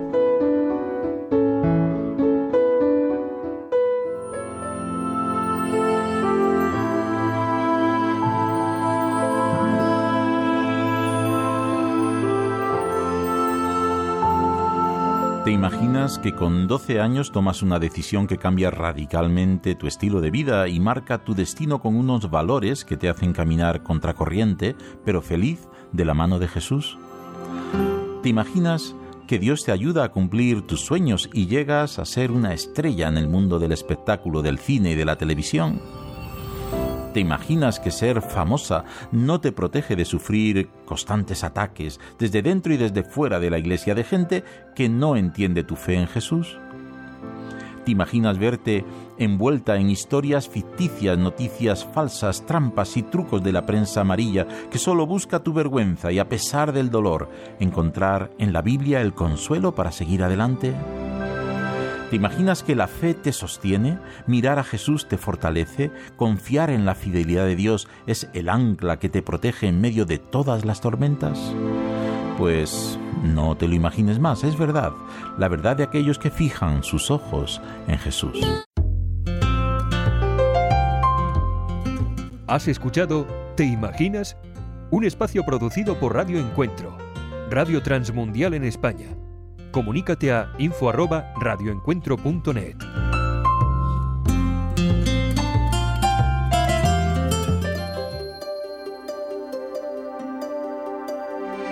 Momentos de la creación.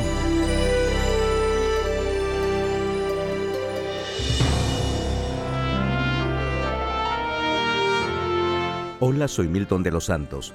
A los padres cristianos les preocupa que a sus hijos se les enseñe una moral diferente que no es una moral bíblica. Les preocupa que a sus hijos no se les enseñe la verdad sobre la teoría de la evolución o sobre la creación.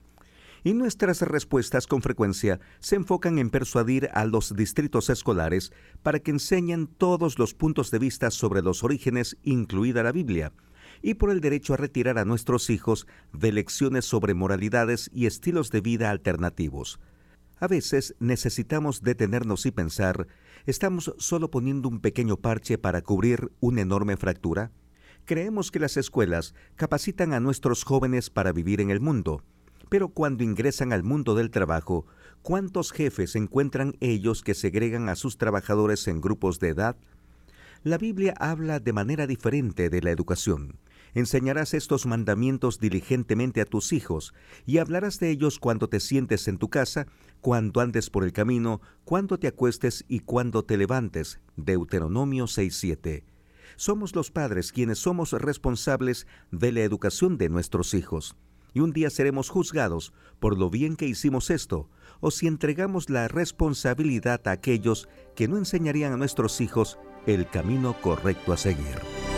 Para una copia de este programa, escríbanos a info@creationmoments.com o a Momentos de la Creación, PO Box 839, Foley, Minnesota 56329, Estados Unidos y solicite la copia número 2642. Estos son los proverbios de Salomón, hijo de David. Día 9, capítulo 9. La sabiduría hizo una casa y le puso siete columnas labradas. Además hizo una fiesta en la que ofreció el mejor vino. Una vez puesta la mesa, mandó mensajeras a la parte alta de la ciudad para que desde allí gritaran, jovencitos sin experiencia, ya que les falta entendimiento, vengan conmigo. Vengan a gozar de mi banquete. Beban del vino que he preparado si realmente quieren vivir, déjense de tonterías y actúen con inteligencia. Si corriges a los burlones, solo ganarás que te insulten. Si reprendes a los malvados, solo ganarás su desprecio. No reprendas a los burlones, o acabarán por odiarte. Mejor reprende a los sabios, y acabarán por amarte. Educa al sabio, y aumentará su sabiduría enséñale algo al justo y aumentará su saber. Todo el que quiera ser sabio, que comience por obedecer a Dios. Conocer al Dios Santo es dar muestras de inteligencia. Yo, la sabiduría, te daré muchos años de vida. Si eres sabio, tú eres quien sale ganando. Pero si eres malcriado, sufrirás las consecuencias. La ignorancia es escandalosa tonta y sinvergüenza. Cuando está en su casa, se sienta a la entrada misma. Cuando está en la ciudad, se sienta donde todos la vean y llama a los distraídos que pasan por el camino. Jovencitos inexpertos, faltos de entendimiento, vengan conmigo. No hay nada más sabroso que beber agua robada. No hay pan que sepa tan dulce como el que se come a escondidas. Pero estos tontos no saben que esa casa es un cementerio. No saben que sus invitados ahora están en el fondo de la tumba. Estás escuchando Tiempo devocional, un tiempo de intimidad con Dios.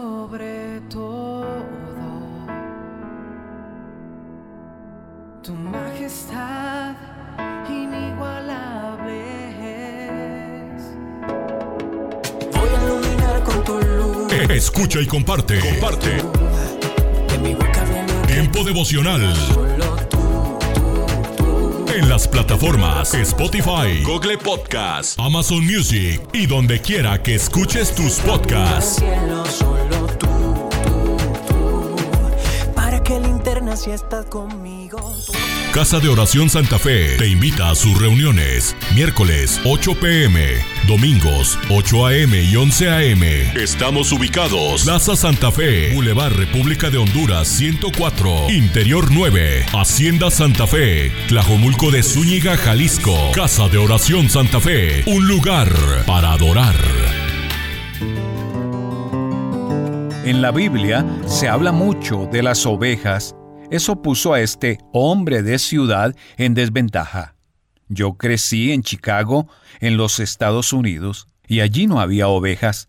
Si la Biblia hubiera usado las cucarachas como ejemplo, no tendría problemas. Pero he tenido que aprender acerca de las ovejas por medio de amigos que han estado mucho con ellas. Un miembro de nuestro ministerio trabajó con granjeros que tenían ovejas y me contó cómo el pastor hace que sus ovejas vayan a donde él quiere que vayan. Hay una manera que funciona y una forma que no funciona. Mi compañero me dijo que ha visto personas ponerse detrás de las ovejas tratando de empujarlas. No funciona, por mucho ruido que hagas o por mucho que agiten los brazos. Cuando un pastor las empuja, ellas simplemente se dispersan. Pero cuando se coloca al frente y las lleva por el camino que quiere que vayan, ellas lo siguen. Esa no es una mala idea. Hoy quiero tener una palabra contigo acerca del tema, el problema con empujar. Una y otra vez en la palabra de Dios, a los creyentes se nos describe como ovejas y Jesús se describe como nuestro pastor. Nuestra palabra para hoy de la palabra de Dios en Isaías capítulo 40 versículo 11 dice, como un pastor que cuida su rebaño, recoge los corderos en sus brazos, los lleva junto a su pecho y guía con cuidado a las recién paridas. Fíjate que el Señor no nos lleva bajo presión a donde Él quiere que vayamos. Dice que Él guía con cuidado. Recuerda el Salmo 23, junto a tranquilas aguas me conduce. Puede ser que Dios te haya puesto en una posición en la que estés pastoreando. En otras palabras, hay algunas personas bajo tu influencia que necesitan ir en cierta dirección y tú estás tratando de que vayan allí. Las ovejas pueden ser tus propios hijos, algunas personas contigo en el ministerio, personas a quienes les ministras o quienes trabajan contigo, o simplemente algunas personas a las que estás tratando de motivar para que sigan un camino determinado. Si tú estás tratando de pastorearlas, aprende una lección del gran pastor y muchos otros pastores. Guíalas con cuidado, aunque a veces sientas que realmente necesitas empujarlas. Liderar funciona mucho mejor que empujar. Si estás tratando de empujar a tus ovejas, tiendes a impacientarte con ellas. De hecho, por eso a menudo empezamos a empujar porque no están respondiendo si las estás liderando, estarás dispuesto a tomarte el tiempo para que lo hagan bien. Si estás insistiendo, probablemente piensan mucho en lo que están haciendo mal. Si estás liderando, piensas en las cosas que están haciendo bien y las estás animando desde ese punto a trabajar en lo demás. Cuando estás detrás de las ovejas tratando de dirigirlas a la fuerza, tiendes a hacer que el avanzar sea lo más importante. Cuando estás frente a ellas guiándolas, tiendes a comunicar que ellas son lo más importante. Honestamente, ¿cuál te describe mejor? ¿Estás detrás de esas ovejas regañándolas, criticándolas, coaccionándolas? ¿Estás empujándolas y ellas probablemente huyen? o estás modelando hacia dónde quieres que vayan, corrigiéndolas suavemente y en privado, elogiándolas, alentándolas, capacitándolas.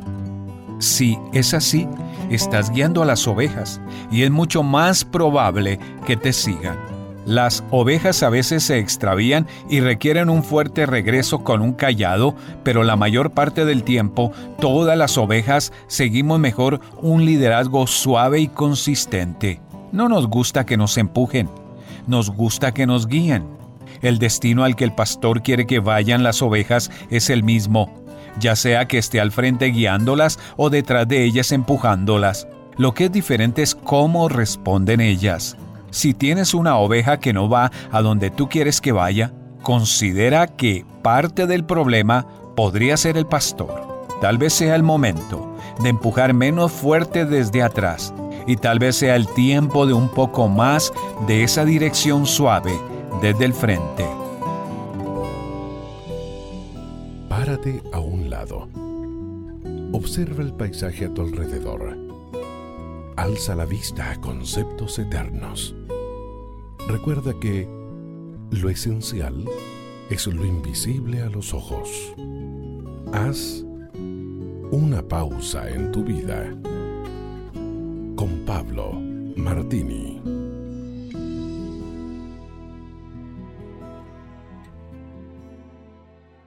Estaban bellamente acomodadas en una bandeja sobre la mesa. Eran exactamente iguales a las reales, pero eran de plástico, frutos artificiales. Entre las verdaderas lucían hermosas en apariencia, peras, manzanas, limones, pero eran artificiales. Lograban confundir hasta que se las llevaba a la boca y entonces ahí reconocías el error. En apariencia perfectos, pero por dentro nada. Jesús habló mucho del hecho de dar fruto, pero fruto genuino, producto de permanecer unidos a Él como una rama fructífera al tronco madre. Fue el tema central durante su discurso de despedida camino al huerto la noche que fue arrestado, según narra el evangelista San Juan antes de exhortarles a que lleven vidas fructíferas permaneciendo en Él, en el capítulo 15, dedicó un extenso discurso en el capítulo 14 para hablarle de la pronta morada del Espíritu Santo en ellos. El apóstol Pablo dice, escribiendo a los Gálatas, capítulo 5, verso 24, que los que son de Cristo han hecho morir en la cruz a su carne con sus pasiones y deseos. Fíjate que no dice se han crucificado, sino han hecho morir. ¿Sabes? Mira, tú mismo no te puedes crucificar. Cuando clavaste una de tus manos ya no puedes clavar la otra. Necesitas asistencia. Es entonces cuando aparece Dios en escena y te dice, ¿cansado de luchar con tus fracasos? ¿No logras ni siquiera un fruto verdadero y genuino de santidad? Permanece en mí cada día y déjame a mí, yo sé lo que hago. Tu esfuerzo es permanecer cada día fiel. El resto es un proceso que dará su fruto tarde o temprano. Usted puede conseguir estas mismas reflexiones como texto de lectura para cada día del año adquiriendo el libro devocional Una pausa en tu vida. Si desea saber más de nuestro ministerio, visite nuestro sitio en internet labibliadice.org. Gracias por escucharnos. Salmo 121. Dios te protegerá. Versos del 1 al 8 del Salmo 121 nos dice, Hacia las montañas levanto mi mirada. ¿De dónde vendrá mi ayuda? Mi ayuda viene del Señor que hizo los cielos y la tierra. No permitirá que resbales y caigas Jamás duerme el que te cuida. De verdad, jamás duerme ni se cansa el que cuida a Israel. El Señor mismo, tu Dios, te cuida. El Señor está a tu lado como tu sombra protectora. El sol no te hará daño de día ni la luna de noche. Te guardará de todo mal y protege tu vida. El Señor te cuida cuando vas y cuando vienes, desde ahora y para siempre. Ahora que hemos escuchado este salmo, nos sentimos hijos amados de Dios, bendecidos, protegidos, seguros, confiados en que Dios nos cuida. Cuando pasamos por momentos difíciles, ¿hacia dónde miramos? ¿Quién nos ayuda? Es Dios. Nuestra ayuda viene de Él. Podemos estar seguros. Dios nos da la seguridad necesaria para vivir en paz. Cuando estamos enfermos de niños y alguien se tenía que quedar a cuidarnos en las noches, a veces era nuestra mamá, a veces era nuestro papá, y dormíamos seguros porque sabíamos que alguien velaba por nosotros. Aún con lo cansados de que hayan estado nuestros padres, pueden haber pestañado. Ahora imagina Dios, lo que nos dice la Biblia. Dice, nunca duerme cuidándote. Dios vela por nosotros. Nada lo distrae, nada lo intimida. Dios nos cuida todo el tiempo, así que estamos a salvo cuando estamos con Dios. Lo cierto es que siempre necesitaremos el incansable cuidado de Dios en nuestras vidas. ¿De qué otro lugar podría venir nuestra ayuda? Cuando nadie más nos ayuda, solo Dios es el que está en nuestro lado. Él es todo y sin Él no tenemos nada. Dios enviará sus ángeles para que nuestro pie no resbale. ¿Cuántas veces hemos estado a punto de caer, pero algo dentro nuestro hemos sentido que nos ha fortalecido? Es el mismo Dios, aquel que nunca duerme y que siempre vela por nosotros. A veces me siento desprotegida y escucho la voz de Dios que me dice que deje de hacer las cosas en mis propias fuerzas porque Él las puede hacer mucho mejor que yo. Ahí descanso, me desconecto, me desenchufo. El cuidado de Dios con nosotros no está basado en el temor, sino en el amor. Muchas veces nosotros tenemos miedo a depender totalmente de Dios y no sabemos si Él nos responderá o no. Debemos confiar. A veces somos de los que tenemos un plan de respaldo y le respondemos a Dios así. Dios, tú tienes el control, pero si veo que te demoras, entonces comienzo a ayudarte yo un poquito. ¿Qué te parece? Tenemos que dejar el control en las manos de Dios. Él nos cuida. La Biblia dice, Él es tu sombra protectora. ¿Y se han dado cuenta que uno no se puede esconder de su sombra? Él tiene un plan para ti. Y el plan de Él es mucho mejor que nuestro plan. Muchas veces yo he pensado, bueno, yo ya planeé, ya organicé mi, mi día, mi semana, mi mes, ya tengo todo listo y me he decepcionado porque al final no he podido cumplir ese plan que yo tenía. Pero yo sé que los planes de Dios nunca serán defraudados. el plan que Dios tiene para tu vida es un plan maravilloso de bendición. Confía porque no vamos a ser decepcionados por Dios. El Salmo 139, versos del 5 al 8 dice, Por delante y por detrás me rodeas y colocas tu mano sobre mi cabeza. Conocimiento tan maravilloso está más allá de mi comprensión. Tan grande es que no puedo entenderlo. Jamás podré alejarme de tu espíritu. Jamás podré huir de tu presencia. Si me voy al cielo, allí estás tú. Si desciendo al lugar de los muertos, allí estás. Los ojos de Dios están puestos sobre nosotros. Él nos mira en todo momento. Él sabe lo que hacemos y lo que deseamos hacer. La protección de Dios nos envuelve por completo y no podemos alejarnos de Él. Es una excelente noticia porque Dios siempre tiene cuidado de nosotros.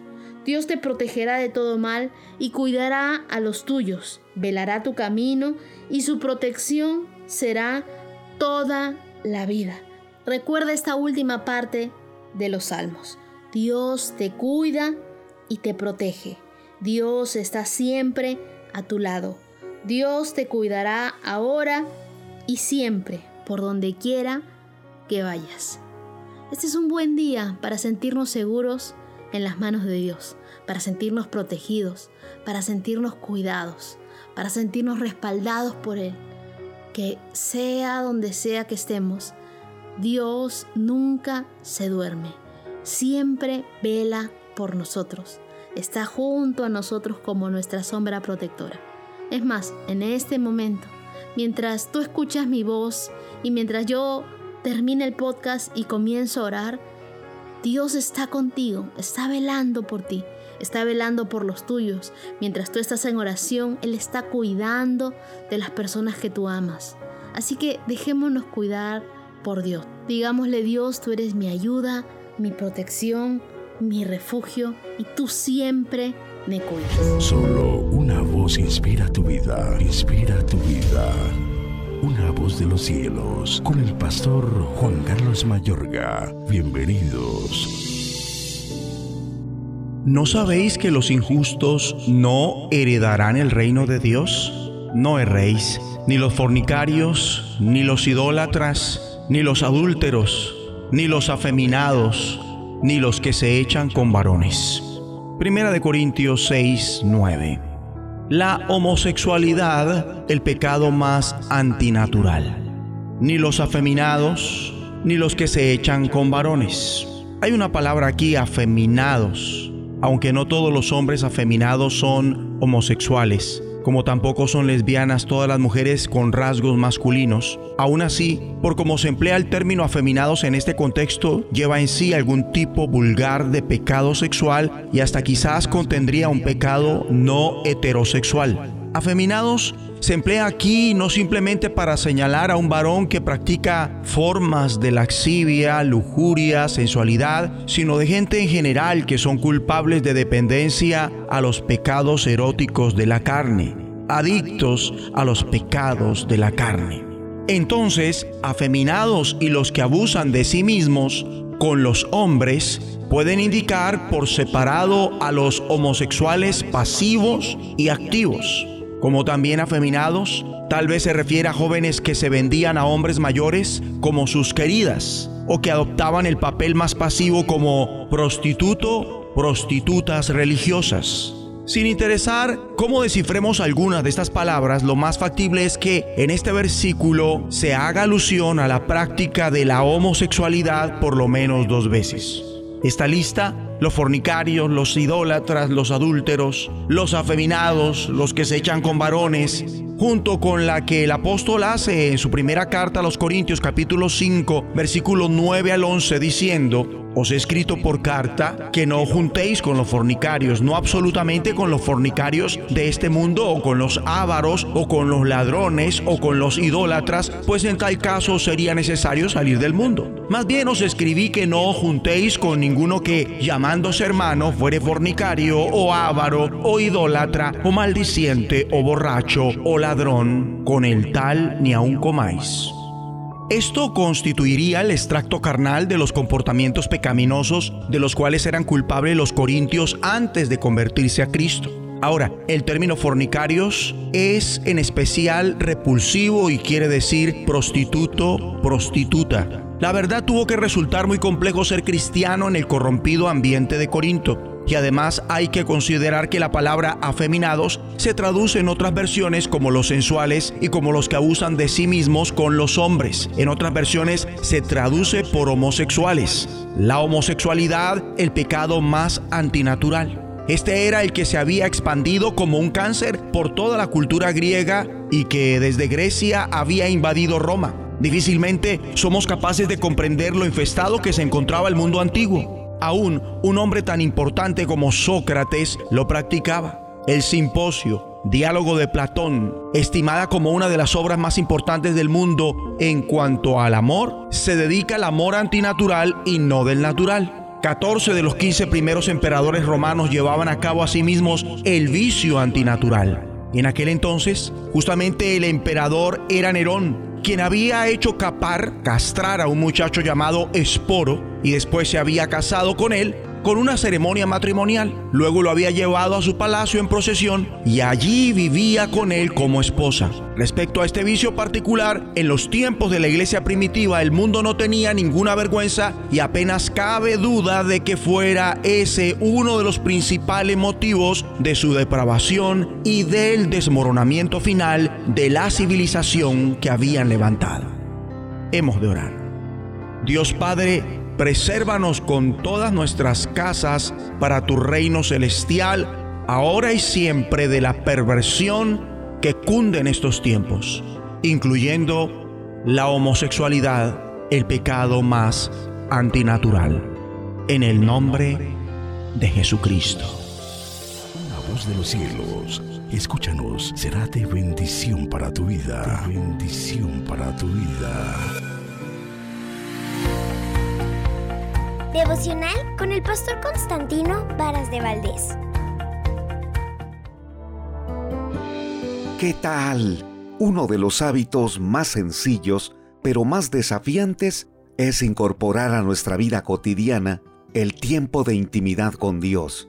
Le podemos llamar un devocional diario. Durante los últimos años hemos atravesado con grandes altibajos, con problemas de salud, de relaciones, inestabilidad financiera, crisis con tantos afanes, puedo decir honestamente que hoy vivimos más preocupados. La idea de reservar un tiempo cada día para buscar intencionalmente a Dios es necesario para nuestra salud espiritual y nuestra salud mental.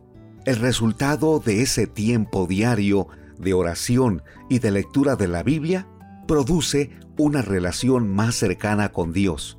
Como consecuencia, nos da el fruto de una vida que refleja más claramente la influencia de Jesucristo en nuestra vida. La oración debe ser parte integral de tu vida diaria. Se trata de proveer a lo más íntimo de tu vida oxígeno espiritual, el aliento de Dios, porque en esa comunicación presentas tu agradecimiento, tus peticiones y tus necesidades. Si de algo debes estar seguro cuando oras, es que Dios te escucha.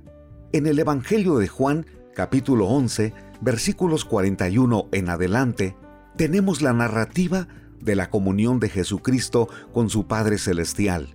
Era uno de los momentos más críticos para sus amigos, Marta y María, porque su hermano Lázaro había muerto. Los amigos y vecinos de Betania habían acudido para consolarlas. Nuestro Señor entendió ese momento crítico como una oportunidad y una necesidad para establecer comunión con el Padre Eterno. Cuando ordenó que quitaran la piedra del sepulcro, alzó los ojos al cielo y dijo, Padre, te doy gracias porque me has oído. Yo sabía que siempre me oyes, pero lo dije por causa de la multitud que me rodea, para que crean que tú me has enviado. Después de decir esto, gritó con voz fuerte, Lázaro, ven fuera. Jesucristo enseñó que las peores crisis de la vida deben ser enfrentadas con comunión con Dios. Siendo perfecto y con comunión íntima con su Padre Celestial, demostró humildad, dependencia y confianza. Esos atributos o cualidades son difíciles de conservar o alcanzar cuando estamos viviendo con gran preocupación. Pero el Señor Jesucristo dijo con certeza que el Padre Celestial escuchaba su oración. Así deberíamos orar, con seguridad. El rey David dijo en el Salmo 66, Si mi corazón se hubiera fijado en la maldad, el Señor no me habría escuchado. Pero lo cierto es que Dios me escuchó y atendió a la voz de mi súplica. Bendito sea Dios que no rechazó mi oración ni me escatimó su misericordia. Por toda la Biblia puedo continuar leyendo que Dios escucha tu oración. Si piensas que no te oye o lo sientes distante de tu vida, acepta la verdad que he compartido este día. El Padre Celestial te creó para que te relaciones con Él. Lo que puede estorbar esa comunión es el pecado, toda clase de rebeldía o de maldad. Pide perdón y experimenta su poder, porque la oración debe ser parte de tu vida cotidiana. No necesitas esperar un día especial, un lugar importante. La oración es la comunión de tu espíritu con el Espíritu de Dios. Si puedes orar con alguien más, es magnífico, pero también puedes orar donde te encuentras. Inténtalo, atrévete a orar. El Padre Celestial escucha tu oración y vive creyendo que tienes un Padre eterno. No eres huérfano ni huérfana. Es tu turno. Habla con Él. Ánimo.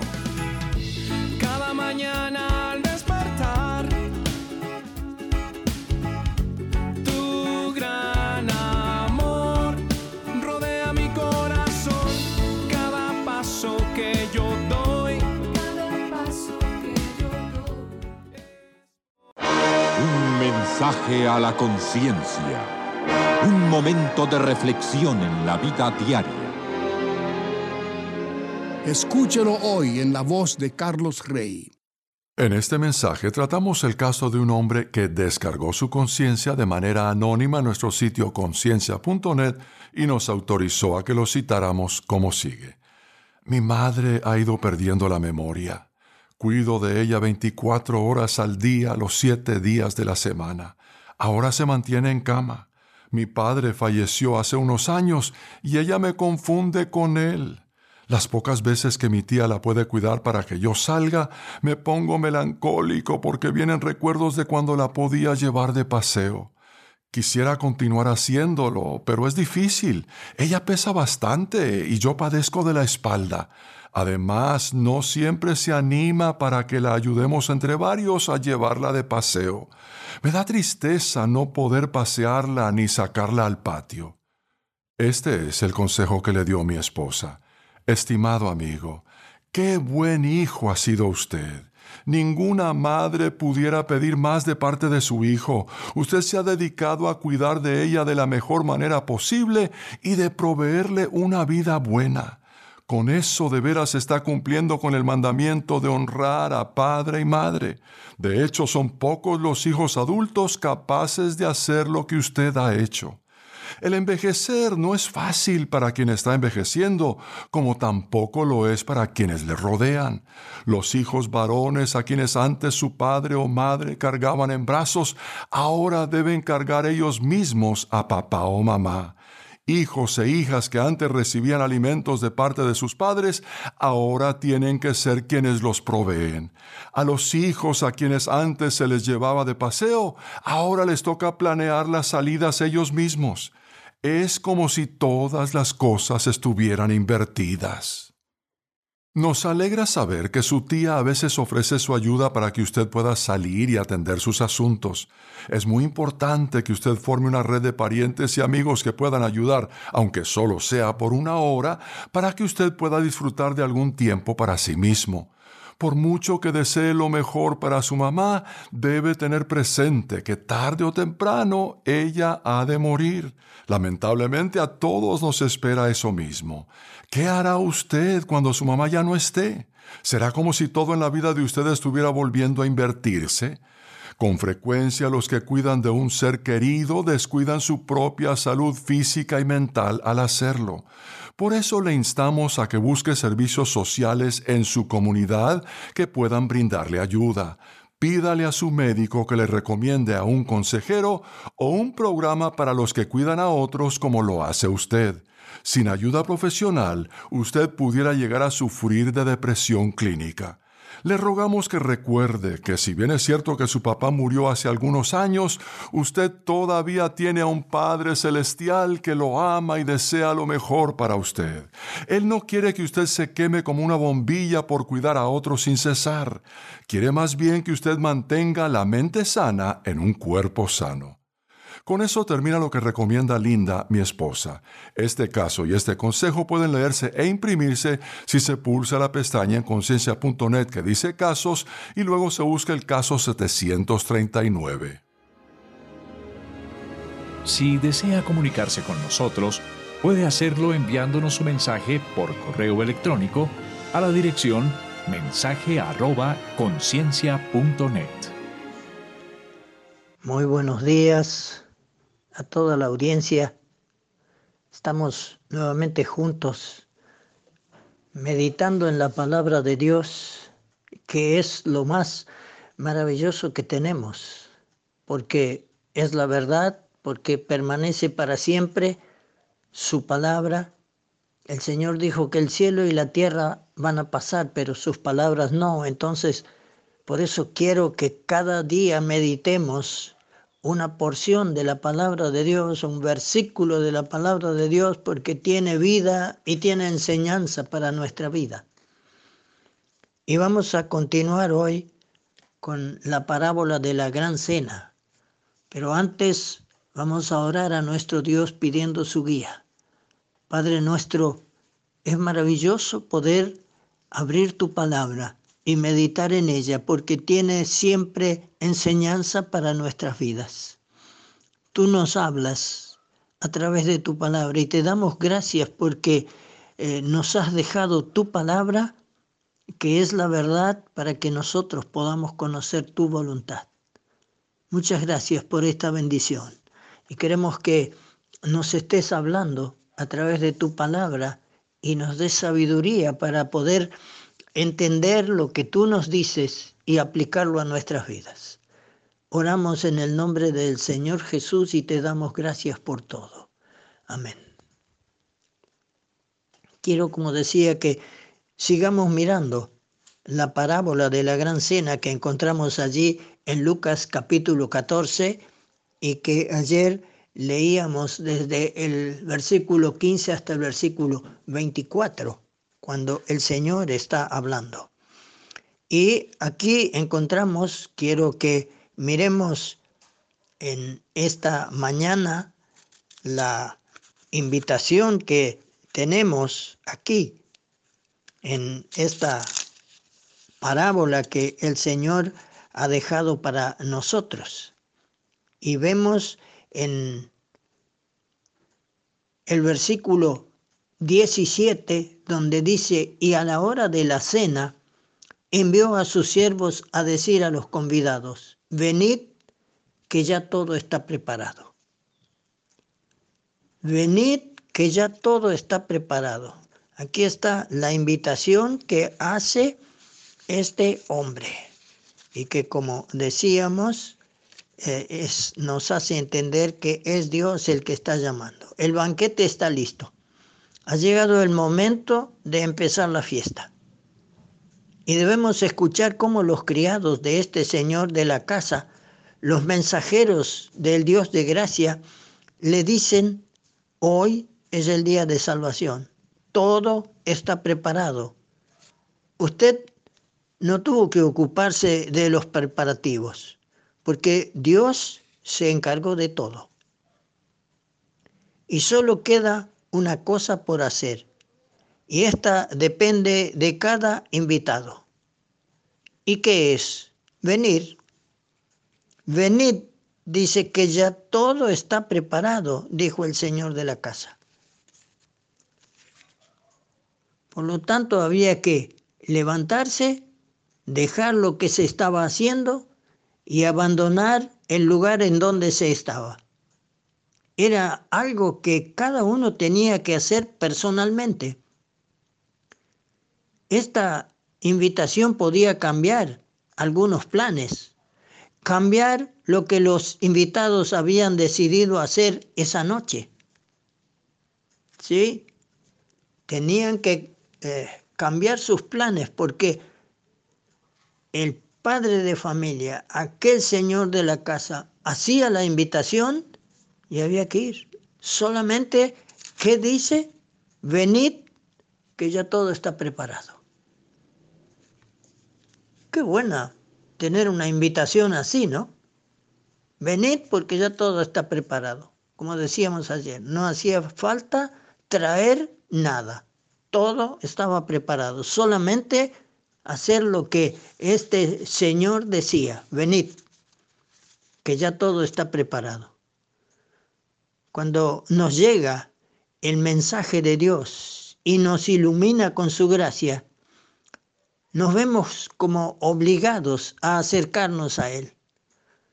Todos nuestros puntos de referencia cambian, así como el valor de las cosas quizá haya que cambiar toda nuestra forma de vivir, tomar una nueva orientación o romper tal vez con un pasado que hasta aquí había eh, monopolizado nuestros pensamientos. Ah, sí, siempre. Yo tengo mi idea y el profeta decía que deje el hombre inicuo sus pensamientos y vuélvase a Dios yo tengo mi idea, yo tengo mi religión, dicen algunos, y, no voy a cambiar. Sí, hay que cambiar. Venid, que ya todo está preparado, dice Dios, cuando está llamando. Nosotros tenemos nuestros pensamientos, sí, hay que dejarlos de lado. Se trata de ir a Jesús por la fe con un corazón arrepentido. ¿Y de qué depende esta decisión? de la importancia que demos al llamado del Dios de amor que nos invita. Él es el que nos invita. Él no quiere que ninguno perezca, sino que todos procedan al arrepentimiento y sean salvos. Él no quiere que ninguno quede afuera de esta gran fiesta que ya todo está preparado. Por eso es que hace esta invitación. Y decíamos esto, hacíamos esta pregunta, ¿de qué depende esta decisión que debemos tomar? Y bueno, de la importancia que demos al llamado del Dios de amor que nos invita. Y cómo no eh, llenarnos de alegría por semejante invitación. Ese gozo será conforme al valor que tiene para nosotros el banquete, la casa en donde se realiza y sobre todo quién es el que lo ofrece. Es nuestro Dios por medio del Señor Jesucristo y la obra que Él realizó. Por eso Él dice, venid que ya todo está preparado, porque Él es el que envió a su Hijo para que viniera a este mundo y fuera a la cruz y muriera por nuestros pecados y pagara el precio tan alto de nuestro rescate con su propia vida, para que nosotros, aceptando lo que Él ahora nos ofrece, venid que ya todo está preparado, entonces podamos ser participantes de aquella gran fiesta. Aquí tenemos la invitación. ¿Tendremos el valor de rechazar esa oferta? ¿O nos humillaremos frente al Todopoderoso que nos está invitando y correremos a Él y Él está con los brazos abiertos diciendo, venid a mí todos los que estáis trabajados y yo os haré descansar. Él es el que puede darnos esta bendición. No tratemos de escondernos o de poner alguna excusa como mirábamos ayer, sino corramos a su encuentro. Que así sea. Estás escuchando Tiempo devocional, un tiempo de intimidad con Dios.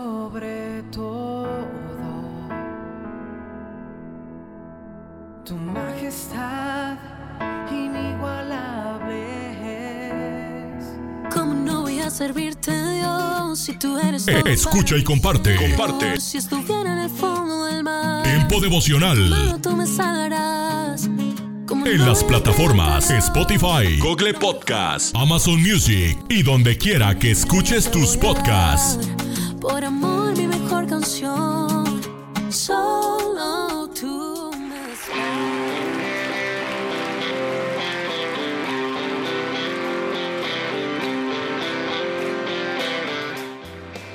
En Iglesia Puerta Abierta tendrás un nuevo comienzo. Ven con toda tu familia todos los domingos a partir de las 5 de la tarde. Iglesia Puerta Abierta, Nuevos Comienzos.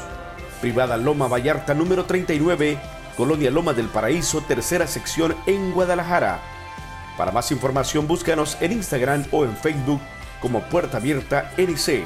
En Puerta Abierta NC somos una iglesia que crece.